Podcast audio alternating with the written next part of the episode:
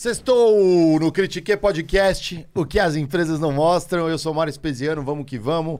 Em mais uma noite espetacular aqui. Não pode faltar isso, né, André Geiger? Não pode faltar. Boa noite, espetacular, André mano. Geiger. Boa noite. Sem a noite espetacular, minha noite não começa, mano. Tem que ser sempre uma noite espetacular. Uma e, noite e espetacular. sextou, hein, galera? Eu já vi que tem uma galera aqui, ó. Tem uma bolinha amarela, o Amarelândia tá lá. Felipe Dias. Tô vendo aqui o Bruno, Henrique. Tem uma galera aqui. Boa noite, Diego Baltazar. Boa noite, Mauro Espesiano e André Geiger. Hoje, Mudei de nome, né? Mauro. Mauro. Mauro. Especiano. Ma- É Mário. É. Oi, prazer, deu Mário. aquela engasopada de sempre, né? Que de vez É. em quando acontece. Mas somos. É você ou. É, eu, eu vou começar com os nossos favor. recados paroquiais, Mário. Recados paroquiais. a, gente, paroquiais. a gente sente falta desse Sexta-feira paroquiais, né? com vale uma cervejinha, né? Vale uma cervejinha, hoje eu vou tomar. Pô, isso é legal. Então, recados paroquiais antes da gente apresentar o nosso Recados convidado. paro- paroquiais, mais um dia muito importante, muito feliz. Então, é, agradecendo, Marião, a LTW Consult por nos proporcionar essa conversa mais uma vez, mais um dia. É, então, aí, se você não conhece ainda a LTW Consult, ou se conhece, é, entra lá no site ltwconsult.com.br.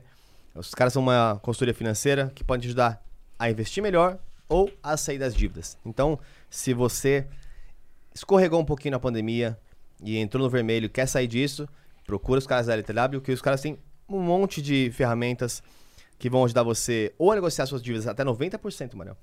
Uau. Porque tem dias que você negocia assim, tá lá já esquecida, você não quer resolver, Hum, sim. e dá 90%. É. Ou então a investir melhor. Então não perca tempo e comece já. ltwconsult.com. Show de Ponto, bola aí, planejador de sonhos ali, ó, ó, ajuda pra Você fez, caramba, né? É, bem legal. É da hora mesmo. É e hora. já que é pra falar de oportunidade, vamos falar de outra oportunidade, vamos falar de tecnologia. Galera, vocês sabem que a programação é a carreira do futuro, né? A gente sabe que tem muito pouca gente qualificada nesse mercado e sobram vagas. A gente fala toda hora aqui no Critique. Se você curte tecnologia e quer transformar de vida, você precisa conhecer a Tribe. A Tribe é uma escola top de linha. Eles ah, lá eles te ensinam, você pode programar e trabalhar. E existe uma opção de você começar a pagar quando é, depois que termina o curso, cara. É insano. A Tribe, para você ter uma noção, tem 1.500 horas de formação e mais de 100 empresas parceiras para te ajudar a recolocação nessa jornada eh, de volta ao mercado de trabalho, né? E tem muita gente que tem dúvidas. Será que a Tribe ela pode de fato me recolocar no mercado de trabalho? Galera, 94% das pessoas que estudam com a Tribe estão recolocadas no mercado depois de três anos de formatura. Até três meses. Três meses. Desculpa, desculpa, Ah, verdade, até três verdade. meses. Três meses Não é de forma- faculdade. né? formatura. É, não é É, verdade, é, é, não, confundi aqui, verdade. Então a gente tá disponibilizando o link aqui embaixo. Não perca. Vai lá, se inscreve no, no, no processo seletivo e se você tiver alguma dúvida, acessa a gente que a gente resolve. Quem tá certo? procurando tá marcando toca aí, ó. É baita Exatamente. oportunidade, hein? Eu quero, eu quero ver o cara, o cara que passou, marcar a gente e falar assim, eu passei pelo Critique. Cara vai ter um mérito especial pra mim. É, eu também acho que é legal. A Né? gente podia fazer um combo aí, né? Total, um combo. total. E eu tenho aqui a pastinha da nossa produtora, a pastinha Critique aqui, que vai trazer dados. Dados, para o- Para o início da nossa Dados conversa, para apresentar o nosso convidado, Diego Baltazar. Apresente o nosso convidado. Mário, seguimos a toada aqui de trazer o mercado financeiro para o Critique. Hoje uma agenda especial, a gente vai falar é, do mercado de fintech, o mercado que está em ebulição em todos os sentidos. Então, é, está aqui com a gente é, ele que é cofundador, fundador da, Spirale, da Spiralen. Ele é professor na Fundação Dom Cabral, na FGV e, e também na Exalc, né?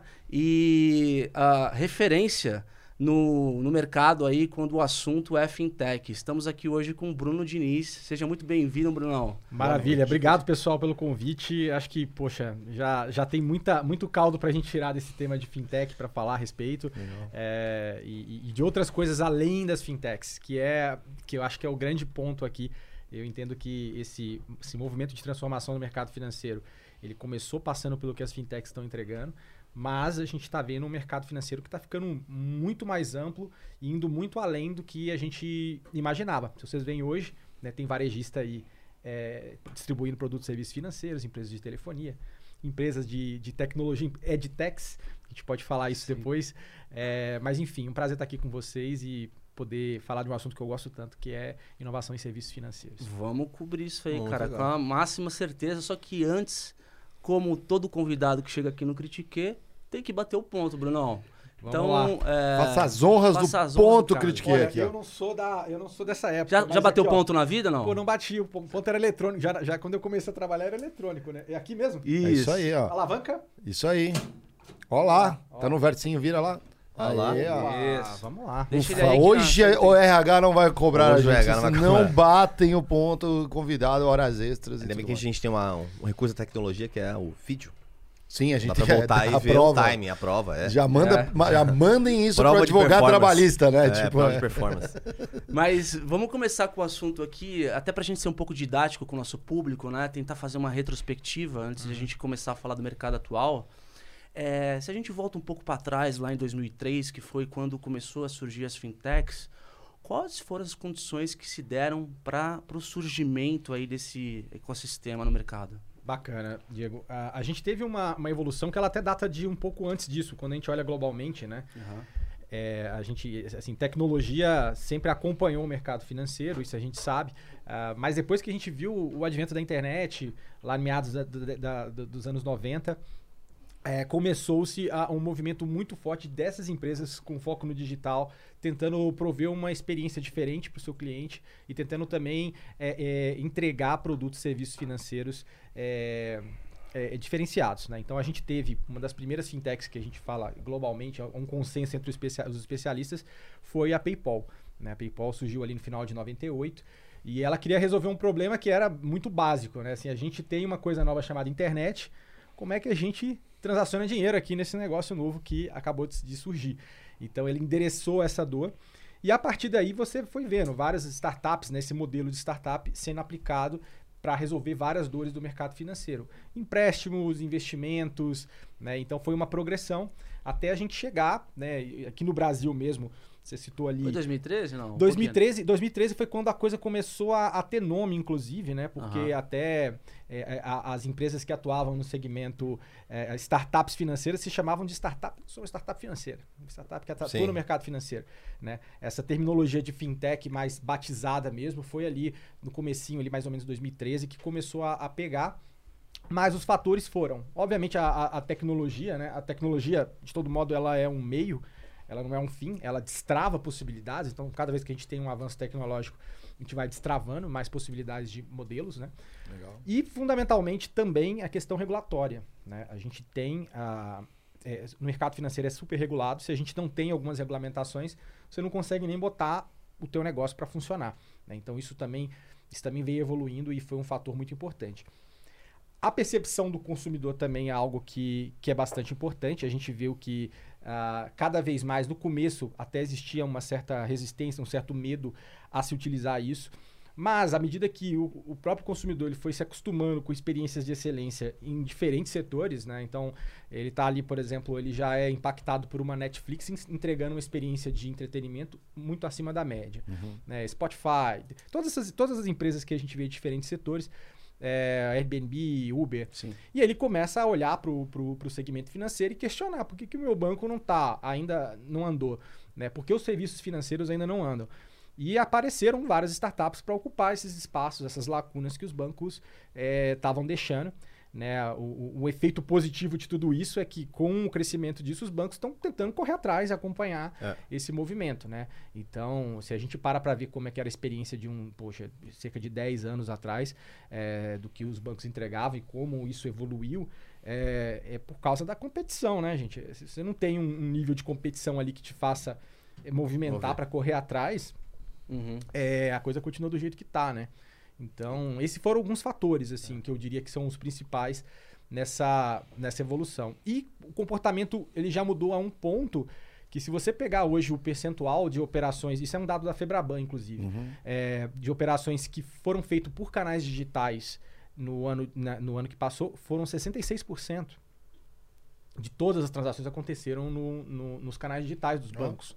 né? Então, quer dizer, é, a gente sabe que, de um lado, você tem concorrência de fintechs, os bancos têm uma estrutura que ainda é carregada, é pesada, né? É um transatlântico tentando, é, cheio de gente e cheio de estrutura, então, aos poucos, para ficar mais leve, ganhar mais condição de competir, eles estão é, enxugando rede de agências, estão enxugando pessoal, né? Estão focando na área do no, no digital.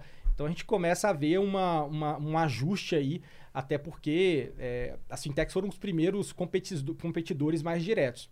Uhum. A gente está prestes a, a vir para o mercado que vai ficar cada vez mais amplo, transcendendo as fintechs, né? E, uhum. e é aí que a gente vai poder explorar isso também ao longo do nosso papo aqui. Eu, eu acho engraçado isso, né? Porque tem, tem alguns movimentos de consolidação e no, no fim, assim, o que às vezes é um nicho para grandes bancos, um nicho não, vai, não é rentável.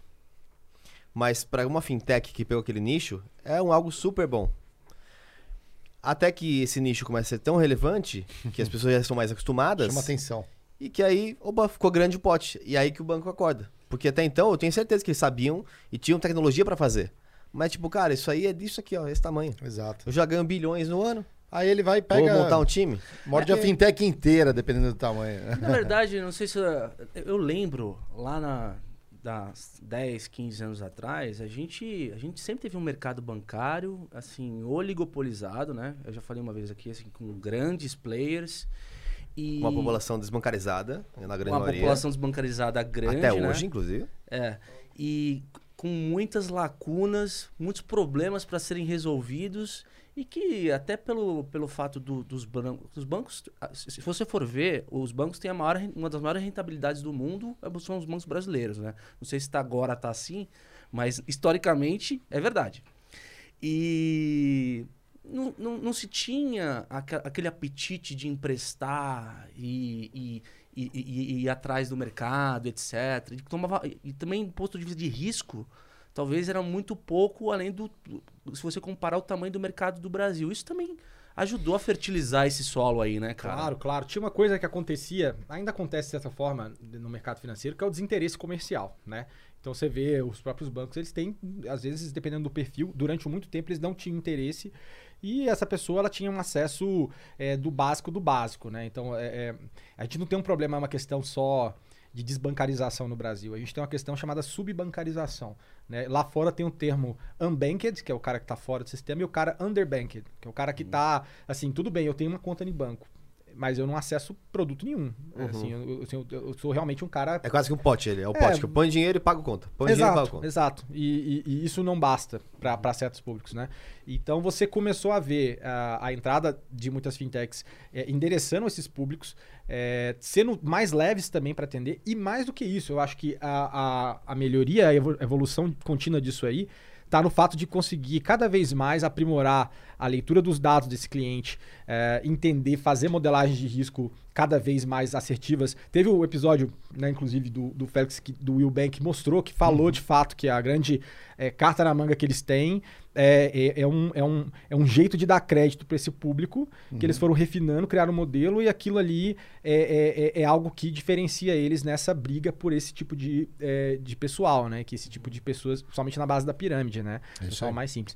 Então, ac acredito que quanto mais o mercado se expande para além dessas fronteiras do que a gente via só pelo mercado banca os bancos atendendo, mais a gente consegue ir. Então, assim, é, as fintechs, né, de uma certa forma, já conseguiram ir além, da, chegar onde os bancos não chegam. Né? Uhum. Agora a gente vai ter um, um, um outro movimento, né? É, já adiantando um pouco, a gente vê hoje que empresas de fora do segmento financeiro já começam a mordiscar, já começam a entrar nesse mercado. Desde grandes gigantes, Magazine Luiza é. e todas as outras. Né? Tem um ca... Aliás, um salve para o Murilo, da é. Nexus. É. Pô, o pessoal da Nexus, já amigos aqui também. Sério? Desde o começo. Ah, que legal. Ah, sim, bater um papo depois pra falar disso. Murilo é, pô, conheci ele um tempo passo. Legal. Nossa, eu gosto legal. muito dele, cara. Black Bom. É. Muito bom.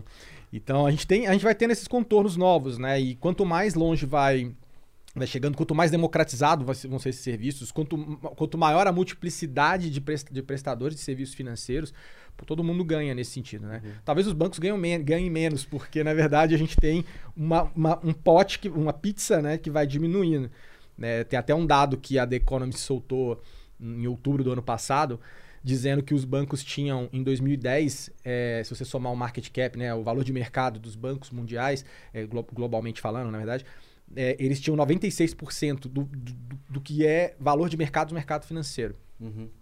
começo de 2020 isso já cai para 80 e poucos e em Nossa. outubro já cai para 76. Nossa senhora. Entendeu? Tô E aí- tremendo nas bases. E aí o que? Fintechs e outras empresas de pagamento também, que, que são grandes empresas de pagamento, até as bandeiras, né? Visa, Master e tal, também ganhando, ganhando espaço e eles perdendo.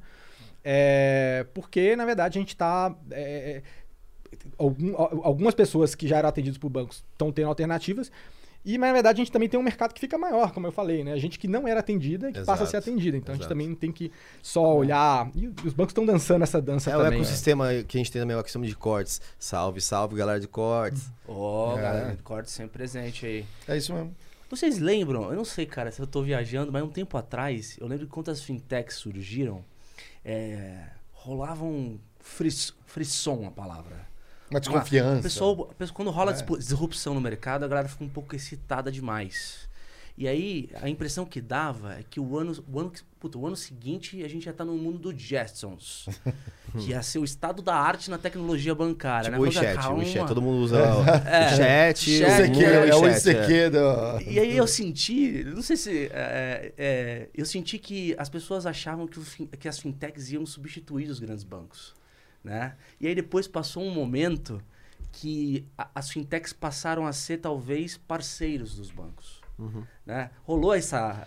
essa Sim, é porque Essas- assim, a gente não. é, é, é, e essa foi uma coisa que a- uma parte da mídia pintou muito, né? Essa briga de, de Davi Golias, assim, como se a coisa fosse desse jeito. É, é, sempre quando você vê. E assim, dá- é compreensível porque a gente não tinha concorrência nesse Aham. mercado estabelecido que tinha dos bancos. Não tinha concorrência. Então quando você chega, os caras, pô, quem são esses caras que estão aí com estilingue? Querendo desafiar o gigante, né? É, mas as- o tempo provou que, é, é, é, primeiro, o mercado cabe, ele acomoda muito mais, muito mais players do que a gente tinha. né? Não faz nenhum sentido a gente ter um nível de concentração que a gente tem na mão de, de, de poucas instituições. né? Isso não é bom para o serviço prestado. Né? É, eu, ent- assim, é totalmente compreensível como eles chegaram onde chegaram. Na época que era offline, cara, você precisava de Exato. capilaridade, você precisava ter Presença, agência. é. Pô, isso é pesado, sempre foi muito caro O você Capex- jogar no o mercado Capex financeiro. O Capex uma- pesado. Você tinha que, cara, era a agência. E aí aquele jogo de rouba-monte. Aí, aí o banco comprou o outro banco, que comprou o outro banco, que comprou. No final foi só sobrando aqueles poucos, né? É, e trabalhando uma eficiência ali que eles tentavam de. É um jogo de war ali, né? No, no território brasileiro. É, mas no final do dia, né? Eles, apesar de conquistarem esse, esse, esse espaço, veio o digital e começa a dar essa transformada. É, as parcerias que você falou, elas acontecem mesmo, cada vez mais. É, até porque o mercado que a gente passa a ver agora é um mercado muito mais colaborativo. Né? A, a dinâmica do banco durante muito tempo foi a seguinte: é, eu faz tudo. É, eu produzo o produto, eu, eu crio o produto, eu distribuo nos meus canais.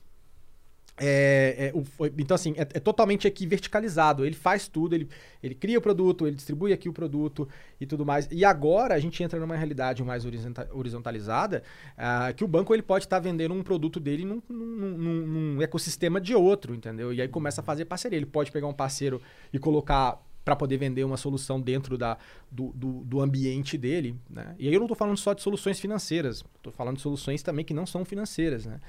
E, e para exemplificar esse, esse ponto, né, o Itaú recentemente ela, ele fez uma parceria com uma, uma fintech chamada Omi, que ela tem é uma, é uma plataforma né, de gestão e, e é uma plataforma de gestão para pequenas e médias empresas. E aí ela começou, ela, ela vai agora estar tá colocando isso como uma alternativa para o cliente. É um produto que não é financeiro, ele é um, é um produto de gestão. Mas é, você está começando a aliar, porque o banco ele vai precisar ser mais do que o banco que a gente pensava anteriormente. Exatamente. Né? É, então a gente caminha Os pra esse- bancos tiveram que, entre aspas, ensinar uma coisa que em essência eles não gostariam, que é o Pix. Mas É. ele vai deixar o cara ir para qualquer lugar? Ele fala, "Deixa- melhor ficar comigo, eu te ensino, É, já o que Pix, você vai o ter Pix que... é uma outro, outra coisa que nivelou pra caramba dentro do mercado, né? Porque você pega, por exemplo, às vezes tinha muitas fintechs que pô, o custo de TED era alto. Por quê? Porque na verdade ela estava na base de outro, outro cara, outra instituição regulada para repassava um custo de TED. Então aí ela, ela agora tem condição de estar nivelada no mesmo, na mesma, é, com uma eficiente, interoperabilidade junto com o banco. Então Uhum. é dinheiro do banco para fintech, da fintech para o banco e, e a custo zero. Pô, isso aí tem um apelo absurdo. Mas é, no caso do Pix, por exemplo, você entende que de fato é, canibalizou uma receita que era certa antes de um banco ou os bancos podem buscar receitas em outros nichos? acho que sempre vão ter que buscar em, em outros nichos, tá? Eu acho que tem tarifas burras. É, é, tipo assim, esse tipo de. Cara, na boa, você pagar 16, 16, 19 reais, sei lá, a realidade que tinha tinha banco cobrava coisa nesse nível. É, para uma transferência que, se você pegar até no SPB, no sistema de pagamento brasileiro, que rodava TED, já não custava. Isso, assim, era, era, era muita gordura ali em cima desse, dessa, Operação, dessa né? operação, entendeu? Então, é, bom, se a gente tem uma infraestrutura mais moderna que não tem esse custo, que não tem que não, que, que não cobra isso, eu acho que tem, que tem que se buscar outros caminhos. E existem muitos outros caminhos para os bancos seguirem, inclusive quando eles saem da caixinha só é, apenas de pro- prover aquele serviço financeiro mais comoditizado, né, mais basicão. É, então, mas assim, vale dizer que no caso, no caso do Pix, quando você olha para o lado da pessoa jurídica, o banco tem a prerrogativa, ele tem a possibilidade de cobrar. Aham. Entendeu? A partir de, um, de X Ele, Pix ele, é ele cobrado. cobra, ele cobra é, pro cara que recebe. Então, se você parar para olhar mesmo no mercado, é difícil você ver na, no, no- no dia a dia as empresas aceitando Pix. Muitas vezes, principalmente quando você vê é, num shopping, alguma coisa. Porque tem um custo que, é, do, do custo que tá, tá meio que elas por elas, a empresa fala assim: ah, aceitar cartão, aceitar Pix, para mim tá na mesma. Né? E também, se você parar para olhar, né, ou o cara paga no Pix, o banco vai receber essa tarifa, ou ela vai pagar as tarifas que ele já paga quando ele recebe no cartão, né? É, e nessa que tem muita fintech crescendo, fazendo o quê? Porque é, é, pode cobrar ou pode não cobrar. E tem fintech que está entrando, que- prestando serviço para pequenas e médias empresas, e fala assim, olha, a gente, a gente zera a taxa de, de, de Pix para você Faz um receber. mix de produtos ali, zero. É, pronto. Aí, não, assim, já de cara, assim, vem com a gente que a gente já zera o, o, o Pix pra você receber. Mas é- Aí o cara vai, vai entrar, vai, vai consumir os outros todos, sem, sem, Qu- sem jogo. qu- quanto que é o CAC de você adquirir um cliente? Ah, claro. Nessa média financeira é 50 reais. Uhum, O cara não cobra Pix, pronto. Pronto. Entendeu? Já- Orgânico. Sim. Todo mundo migrou. É. E, e qual que é o roadmap do Pix agora pro, pro futuro? Tá, tá evoluindo bastante. Cara, eu fiquei assustado com a curva de adoção da galera, do, do- dos brasileiros aí. Eu nunca vi. Foi, foi surpreendente. Sim, sim, o Pix ele já é um meio de pagamento com, de instantâneo com a adoção mais rápida no mundo. Nossa. Né? Ele foi lançado em novembro, cara. Ele já desbancou TED Doc e tudo mais. Porque assim, é muito simples o apelo do Pix, né? Falar assim, olha, é mais rápido, mais fácil e não- você não paga nada. Mais barato, aí você fala, é. no, aí você fala no, no bolso aí, o cara, não, peraí, você já me ganhou aqui. O brasileiro adora uma, co- uma Pô, coisa de graça, não, né, não cara? tinha Tá como, injeção, né? Se tivesse o Pix ainda com pontos, eu tava lá. Pô, se bobear, alguém lança isso aí, hein? Aí, ó. É verdade, velho. É, é fi- é fidelização, né? Você consegue ali também bo- botar outras, outras coisas. Mas o Pix ele conseguiu crescer, mas o Pix ele não funciona só pra. Porque assim, as pessoas estão acostumadas com o Pix só pra isso, né? Só pra mandar um dinheiro. Me mandar um Pix ou receber um Pix. É, que pô, ficou super rápido também. O termo pegou É. ligeiro, né? É. É, enfim, e... mas agora também, ele também tem outras possibilidades. Você paga no QR Code. Você consegue. é, tem, tem um roadmap futuro o Pix agora também para você receber troco no varejo. Então você pode chegar no varejo, é, mandar um Pix e pegar a diferença. Por exemplo, você vai assim: ah, um, ah, vou sacar 50 reais no varejo. Aí você vai, é, manda um Pix e recebe. O cara te manda, tira o dinheiro ter- do caixa e te entrega. Entendeu? Claro. Então, ou, ou um troco também. Então, é, e o que é mais legal, né? Assim, é um suporte que parece, pô, mas tô dando um suporte arcaico para dinheiro em espécie. Mas, na verdade, assim, a gente sabe que a gente tem ainda o uso do dinheiro em espécie. E o mais legal, que é contra-intuitivo pra caramba, mas quanto mais possibilidades e facilidades que você tem de encontrar dinheiro em espécie, é, mais a chance de você não andar, não andar com dinheiro no bolso. Porque você pode, você já na sua cabeça você pode encontrar em qualquer lugar. Quando Sim. era naquela realidade que você, porra, caixa eletrônica, encontrei um agora, cara, preciso sacar um dinheiro. Porque eu não sei quando Sim. eu vou encontrar um outro caixa eletrônico. Né? Aí você vai lá e saca. Mas se você tem essa, essa, essa outra prerrogativa, cara, eu posso estar no boteco e falar assim, cara, se eu precisar de dinheiro para poder pagar o, o, o- o flanela ou qualquer. Você vai lá Isso. e já, já faz Um, na um na- exemplo super idiota. Eu tive que deixar meu, meu, meu RG no, no pedágio. E voltar depois pra buscar. Eu já ah, passei você por isso. contou também. isso no Perrengues lá, né? Porra! É. Porque não tinha dinheiro, papel. e aí a pessoa não podia aceitar nada. Aí a gente podia meu RG. quebrar o pedágio. Assim, eu vou Deixei fazer uma retirada, né? Você chega Mas no você pedágio e faz o se- seguinte: se você me vê o troco. hoje? né? Hã? Você já, você já, você já viu se pedágio aceita Pix hoje? Talvez não, mas acho que o ponto de. é, não tem. Vai aceitar. Ah, sim. É. Vai aceitar. Uma hora. É que, tem é que depois disso, obviamente, depois do sem parar. Salve, salve sem parar. Essa foi de graça. E aí, cara, sem parar é vida. Na boa, sem parar. É, tem, vários, Parabéns. tem vários concorrentes, inclusive, que, que, que tá virando arma de instituição financeira que é dona de empresa de tag, de falar assim, Uhum. olha, tô te dando uma tag aqui Exato. na faixa. Exato. Pra manter o cara, pra manter o cliente. Que é você, que é aquela coisa que eu falei, não, a, a concorrência tá tão grande que não basta só você oferecer o serviço basicão, você vai ter que todo mundo vai ter que suar a camisa pra falar, cara, o, o pacote que eu tô te oferecendo, o, o- ecossistema de soluções que eu tô te colocando aqui é, é, é superior aqui. E, e acho que com a entrada do- dessas é, empresas né, não naturais, vamos dizer assim, né, do mundo financeiro, como a própria a AMI, é, a Ma- Magalu entrando forte também nessa relação, é, deixa um pouco mais difícil no sentido que agora essas que já são grandes, elas têm bala para tomar prejuízo, coisa que muitas, muitas vezes o empreendedor pequeno, que não passou ainda por um Series A, não validou ainda o modelo, não tem condições. Ele tem que fazer um negócio que já é uma já é num ecossistema, senão ele já tá fora. Já tem um game dentro do game.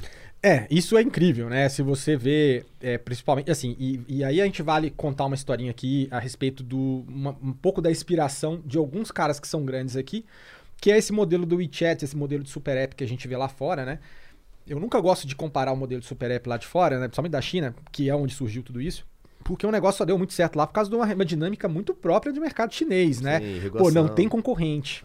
É, tem uma estrita colaboração das empresas lá com, Governo. com o governo. Então, assim, é, é muito difícil de replicar isso. Ter um cara, tipo, que a gente chama de winner take it all aqui no Exato. Brasil, não tem como. Mas alguns caras têm como eles ficarem parrudos dentro da proposta deles, porque eles vão criando um negócio que faz tanto sentido no ponto de vista é, de entrega de respostas para suas dores, né? De, de cara, assim, é completo. Né? Eu citei o caso da Magalu aqui, mas é, é um, é um exemplo de instituição é, de, de- de empresa que está incursionando no mercado financeiro e, é, é, é, assim, entregando uma experiência diferenciada, é, expandindo muito além do que é entendido que uma varejista pode fazer. É, com Né? certeza. É, tô por se meter em mídia, se meter em um monte de outros, outros temas. É, e também você vê outros caras, quando a gente olha para o mercado financeiro, tem alguns que, tão, que já entenderam o, o- o game, como o, o Inter, por exemplo, né? E, e vale dizer que ele, ele começou, ele tinha o nome Banco Inter, ele tirou até o banco do nome, É. como um, um alinhamento. Se você entra em qualquer site do cara lá, eles estão falando que, é, na verdade, eles são uma plataforma de vida, uma plataforma para a sua vida.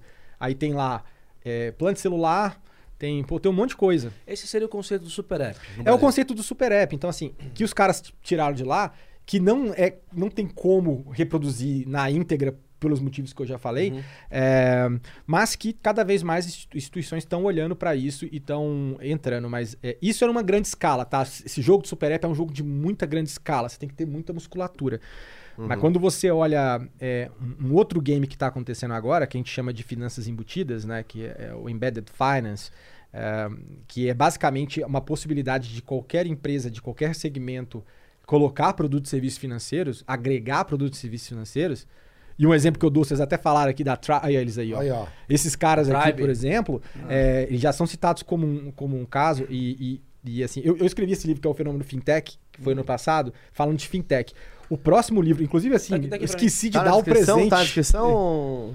É, esqueci de dar o presente ah, pra obrigado, vocês. cara. A gente ia, a gente ia vamos Vou assinar, aqui. vou assinar no final, Pô, mas vamos esse já é ano passado. próximos do feriado. Tá aqui, ó, galera, ó. Ó, tio, se quiser focar aqui, ó. Poderemos ler Aqui, com ó. qualidade no feriado. Excelente. Obrigado, viu, Bruno? O fenômeno Obrigado. Isso aqui vai voar, cara. fintech, galera. Vou Ó, ler.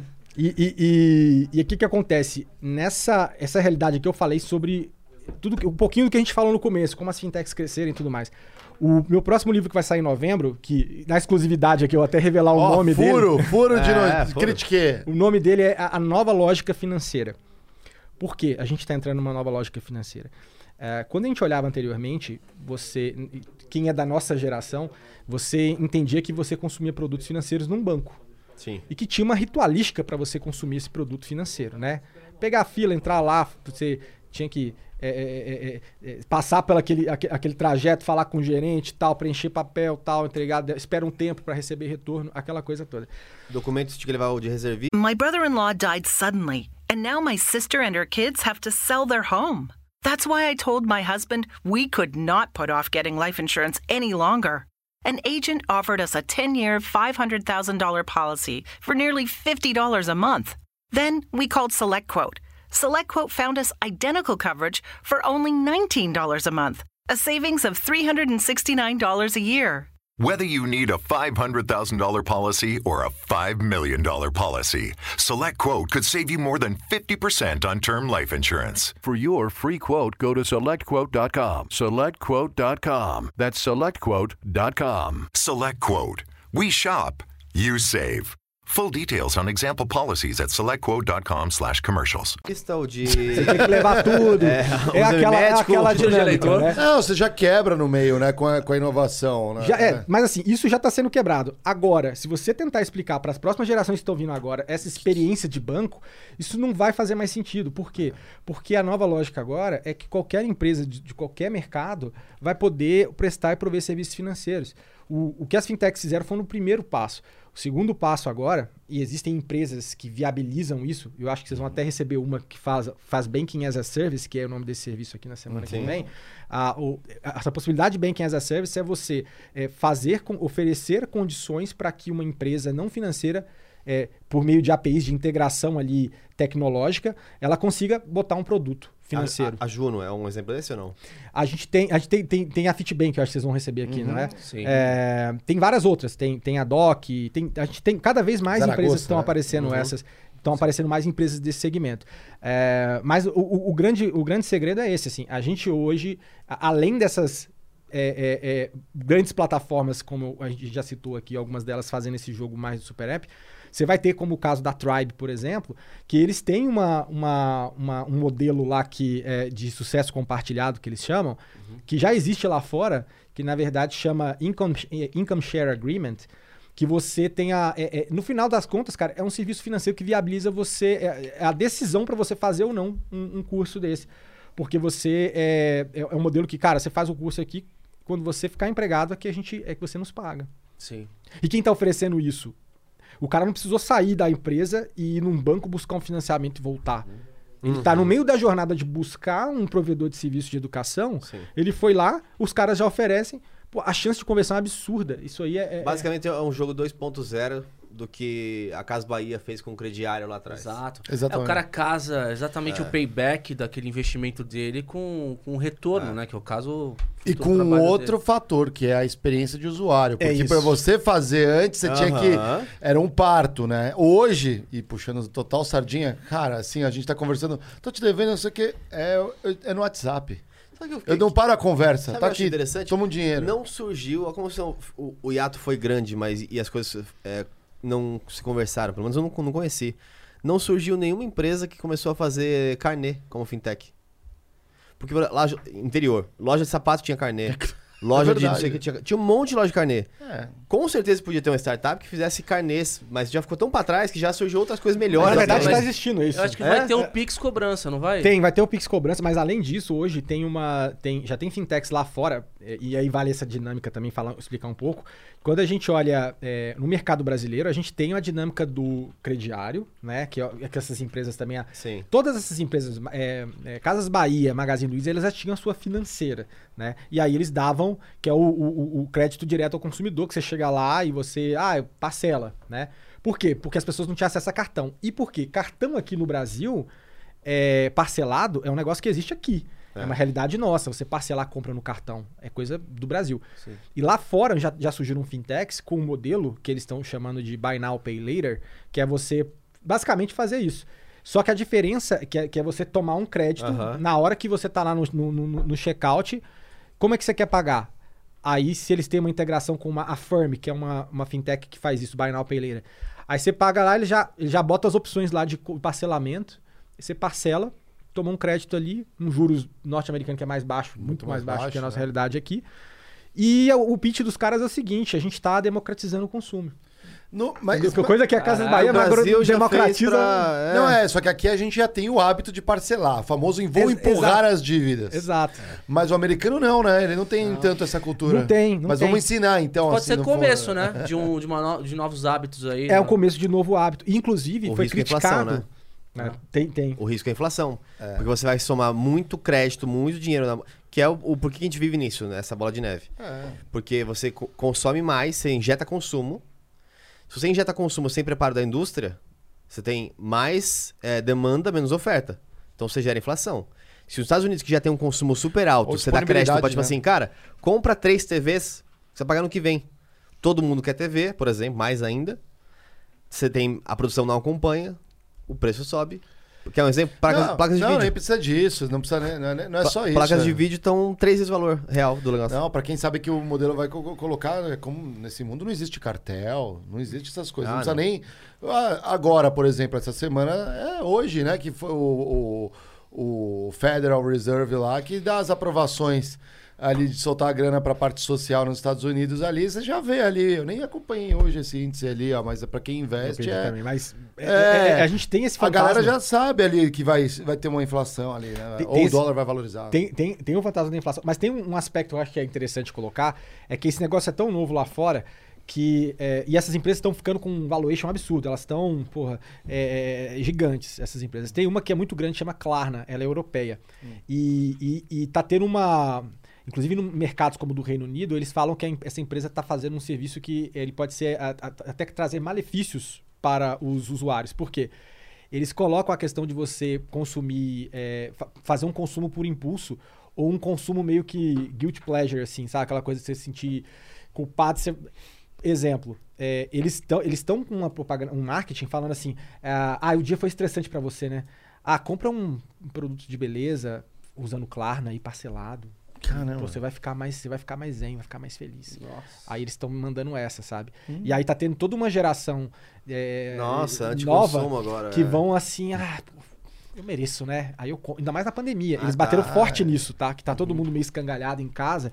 Aí chegaram e mandaram esse, esse discurso e, e eles têm falado que esse é o lado negativo disso, tá?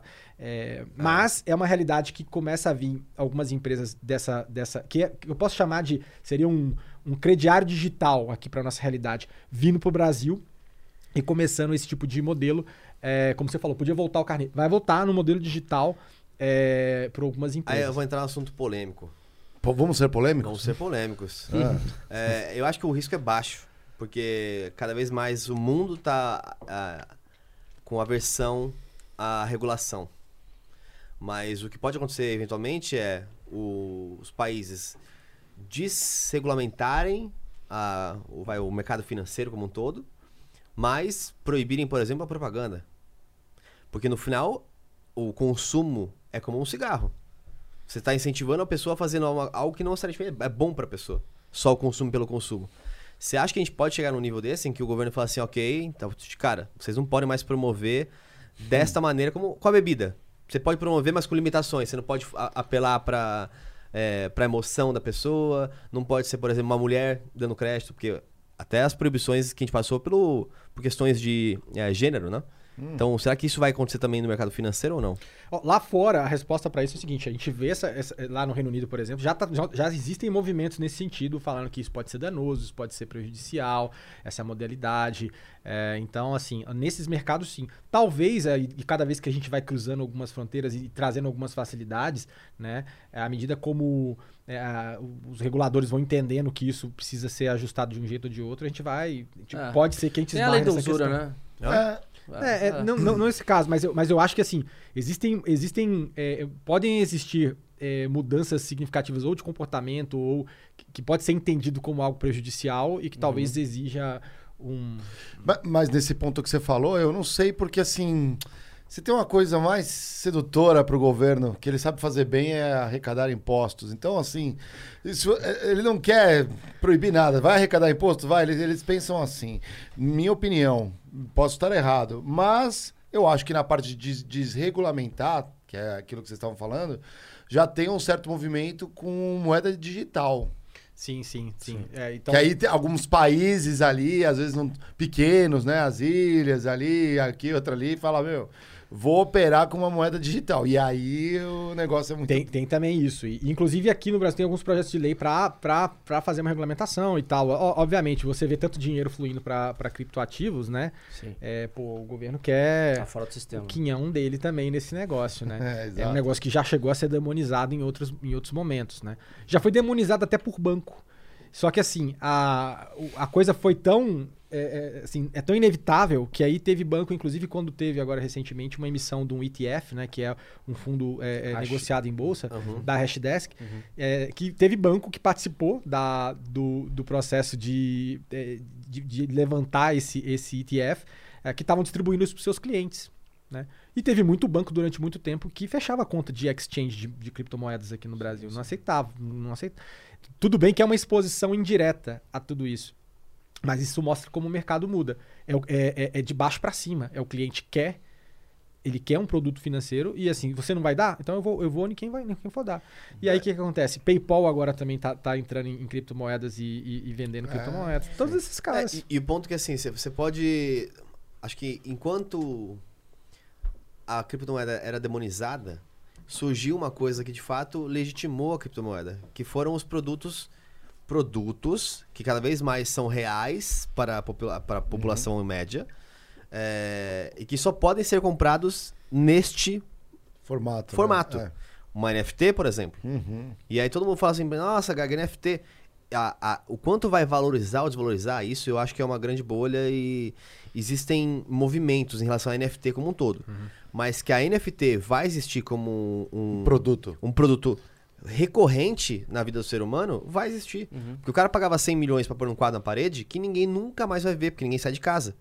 Agora uma NFT, se eu tiver, todo mundo vê. Então, cada vez mais ter algo digital é tão ou mais valioso que ter algo físico, que ninguém vê. E o que, É. que você pode transformar em digital, né? E a, Um monte gente tá, e a gente tá caminhando para essa realidade de, de- de- isso indo para outras searas aqui de metaverso também, né? Então você começa a, a, a gente a gente já vivencia muito o mundo digital, né? Assim, até o próprio Facebook ele tem um plano, né, de você criar uma realidade simulada, uma realidade, né, que você vai ali é, é, é, e a gente já tá acostumado com isso. Quem- é gamer sabe que você, por exemplo, pode comprar um item dentro do jogo A skin, que faz sentido para você. Esse é o princípio da NFT. Né? A NFT é um, é um, é um ativo um, que ele é registrado na blockchain, ele é único e que faz um sentido para o usuário. Eles compram porque faz um sentido. Né? Vocês viram o exemplo do, do Corinthians? Não. Não, Não. que- Mas, ó, sou palmeirense, mas tá vendo? Coisas. é, não vou falar que são boas.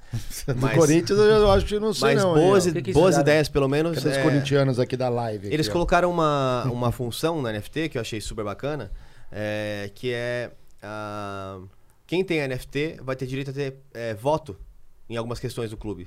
Por exemplo, ah, a gente vai quer colocar como herói, né, imortalizar tal pessoa, Ah. é, três nomes, sei lá, Dinamite, sei lá quem, sei lá quem. E as pessoas, os torcedores ou quem tem aquela NFT vai poder votar. Então você começa a dar valor real a algo que é digital. Mas eu acho que nesse caso não é nem NFT, é, é token É um do fã. token, é um token, é. Que é que um- você, um e aí, na verdade, token, você- é. mas na verdade ele é fungível, porque você pode trocar, por exemplo, se eu tenho três tokens, você tem três tokens, eu posso trocar um, o meu pelo seu Exatamente. que não faz diferença. Exatamente. Agora o NFT é único, né? Por exemplo, É. os cards que estão fazendo a NBA agora, ela tá fazendo um- uns cards digitais jogada, os top É. shots. E aí aquilo é único. Aí você tem uma tiragem. E assim, a lógica é simples de entender como é que o cara. É que tem gente que realmente não, não entende. Assim. eu, eu consigo entender. Eu, eu não invisto assim é, ainda, mas eu consigo entender. Que é, por exemplo, você tinha cartão. é, aqueles cartões de beisebol, cartão de Pokémon, qualquer É, coisa. tem um valor. As pessoas são co- colecionadores, né? Você pode colecionar agora no digital. A pessoa fala assim, pô, mas isso aí é um JPEG, isso aí é um arquivo de. Não, cara, mas não é bem Só assim. Ele é tem, único. Ele só é único. Ele, é- você tá. Quando você consegue é, colocar a escassez do mundo digital, e graças ao blockchain você consegue fazer isso, É. é, você tem um ponto aqui de falar, cara, isso aqui é único. Aquela, aquela fita de super, procura. A fita de Super NES do Mario 1, que foi achada uma que tava escondida lá, achada não sei aonde, dourada. Um milhão de dólares. É, E ela não pode ser tirada do saquinho. Isso, então aí, ela é teve manip- NFT. isso aí É, teve é, uma manipulação do mercado. É? É, vale 30 mil dólares isso aí. Foi manipulação de mercado Olha lá. Da hora. Ou seja, não, o É. problema não é NFT, nem token, nem nada. O problema é o que faz isso Aqui os críticos e críticas já vão pensar em como hackear a NFT pra já influenciar o mercado. É, E, e- e com relação. Vamos falar um pouco do mercado atual, né? Falar um pouco de, da pandemia e ah, sobre o comportamento do mercado e onde a gente está nesse momento, Bruno. O que que, Legal. Como é, como é que a gente passou esse. Bom, é, a gente teve uma mudança de hábitos aí forte em vários aspectos, né? No mercado financeiro não é diferente, né? A gente, é, tanto que essa, esse aumento que eu falei, que a gente chegou a bater 66% das transações sendo feitas de forma digital, olhando para 2020, é reflexo da pandemia. Isso, é, isso já chegou até a ser um pouco maior quando você analisa um recorte ali, é, somente do, do, do trimestre que a gente teve uma pandemia mais forte, segundo trimestre do ano passado. Mas é, é algo que acelerou muito esse processo de adoção. Teve um outro fator muito importante que a gente, para, a gente às vezes não para para pensar com, com carinho. É, a gente teve a questão de distribuição dos auxílios emergenciais. Né? A Caixa, ela teve que lançar a mão aí do, do Caixa Tem. Cara, foram assim, é, segundo dados da Caixa, foram cerca de 100 milhões de pedidos de conta. De download de, De app. download- Exatamente. É absurdo. E aí você tem gente aí nesse bolo, certamente, que nunca, nunca fez uma transação financeira no mundo digital. Uhum. né? E aí esse cara vira o quê? Vira um potencial usuário de vários outros caras. Né? teve, teve, teve outras fintechs que cresceram muito, a gente teve PicPay, cresceu muito. Ah, também a- aproveitando tanto a questão de você estar em casa, como fazendo parcerias com o governo do estado de São Paulo para distribuir eh, auxílio. Então, assim, Legal. absurdamente teve um, um- crescimento né, nesse, O nesse número de empresas aumentou na, na pandemia? Como é que Número- tá o ecossistema hoje? o número, o ecossistema. A gente está com mais de 1.100, se eu não me engano, fintechs eh, atualmente, enquanto a gente está falando aqui. Aham.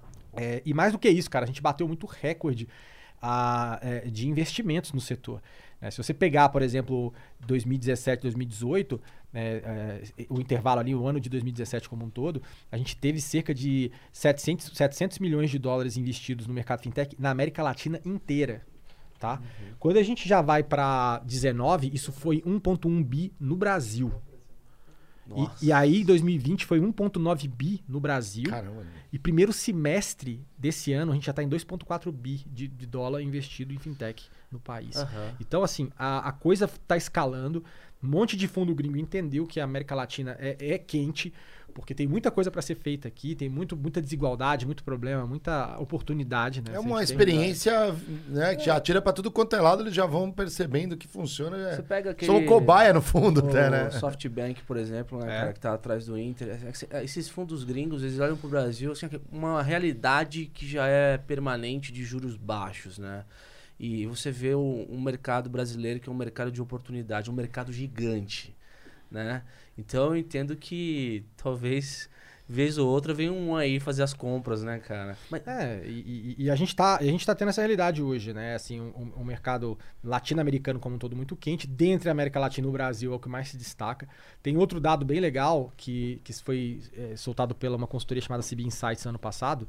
É, isso também mostra como é que o Brasil tá bem, assim.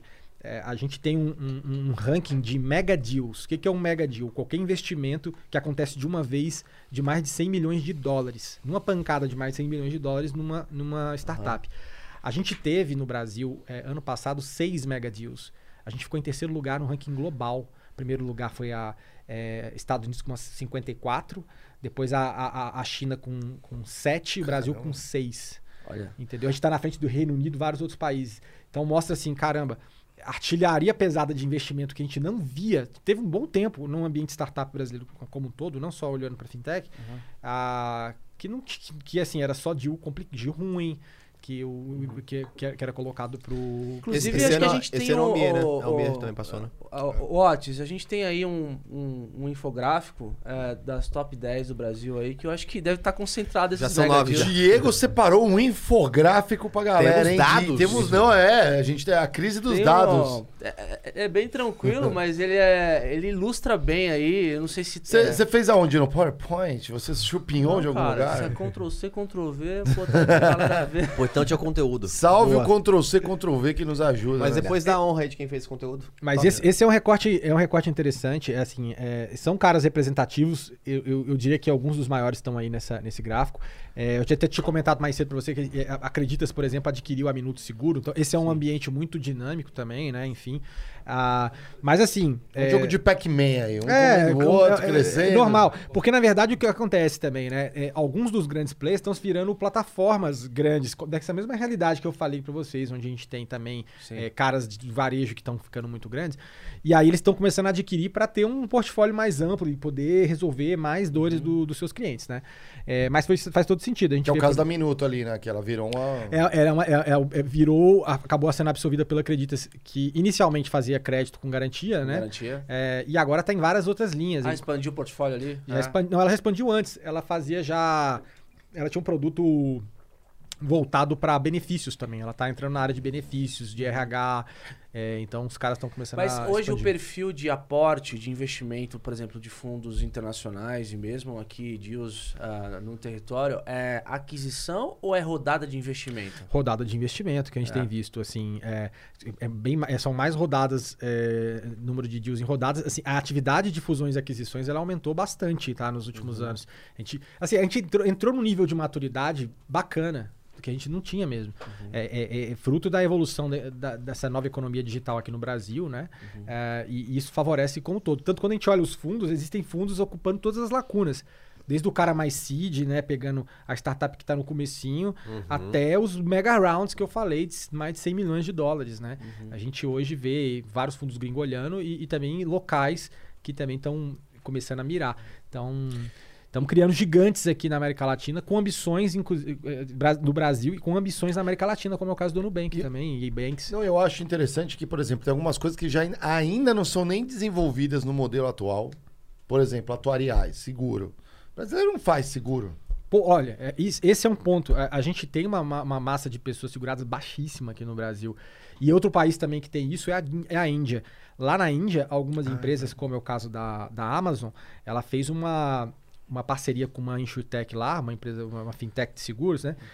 E, e começou a distribuir produtos como seguro de bicicleta, seguro contra Covid.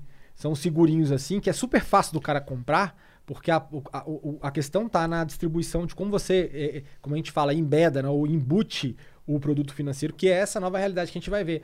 Então, quando a gente vê várias empresas de outros segmentos botando um seguro que faz sentido, encaixado, fácil de usar, na jornada do cara, o cara vai na jornada ali de chegar e é, é, cu- alugar um carro.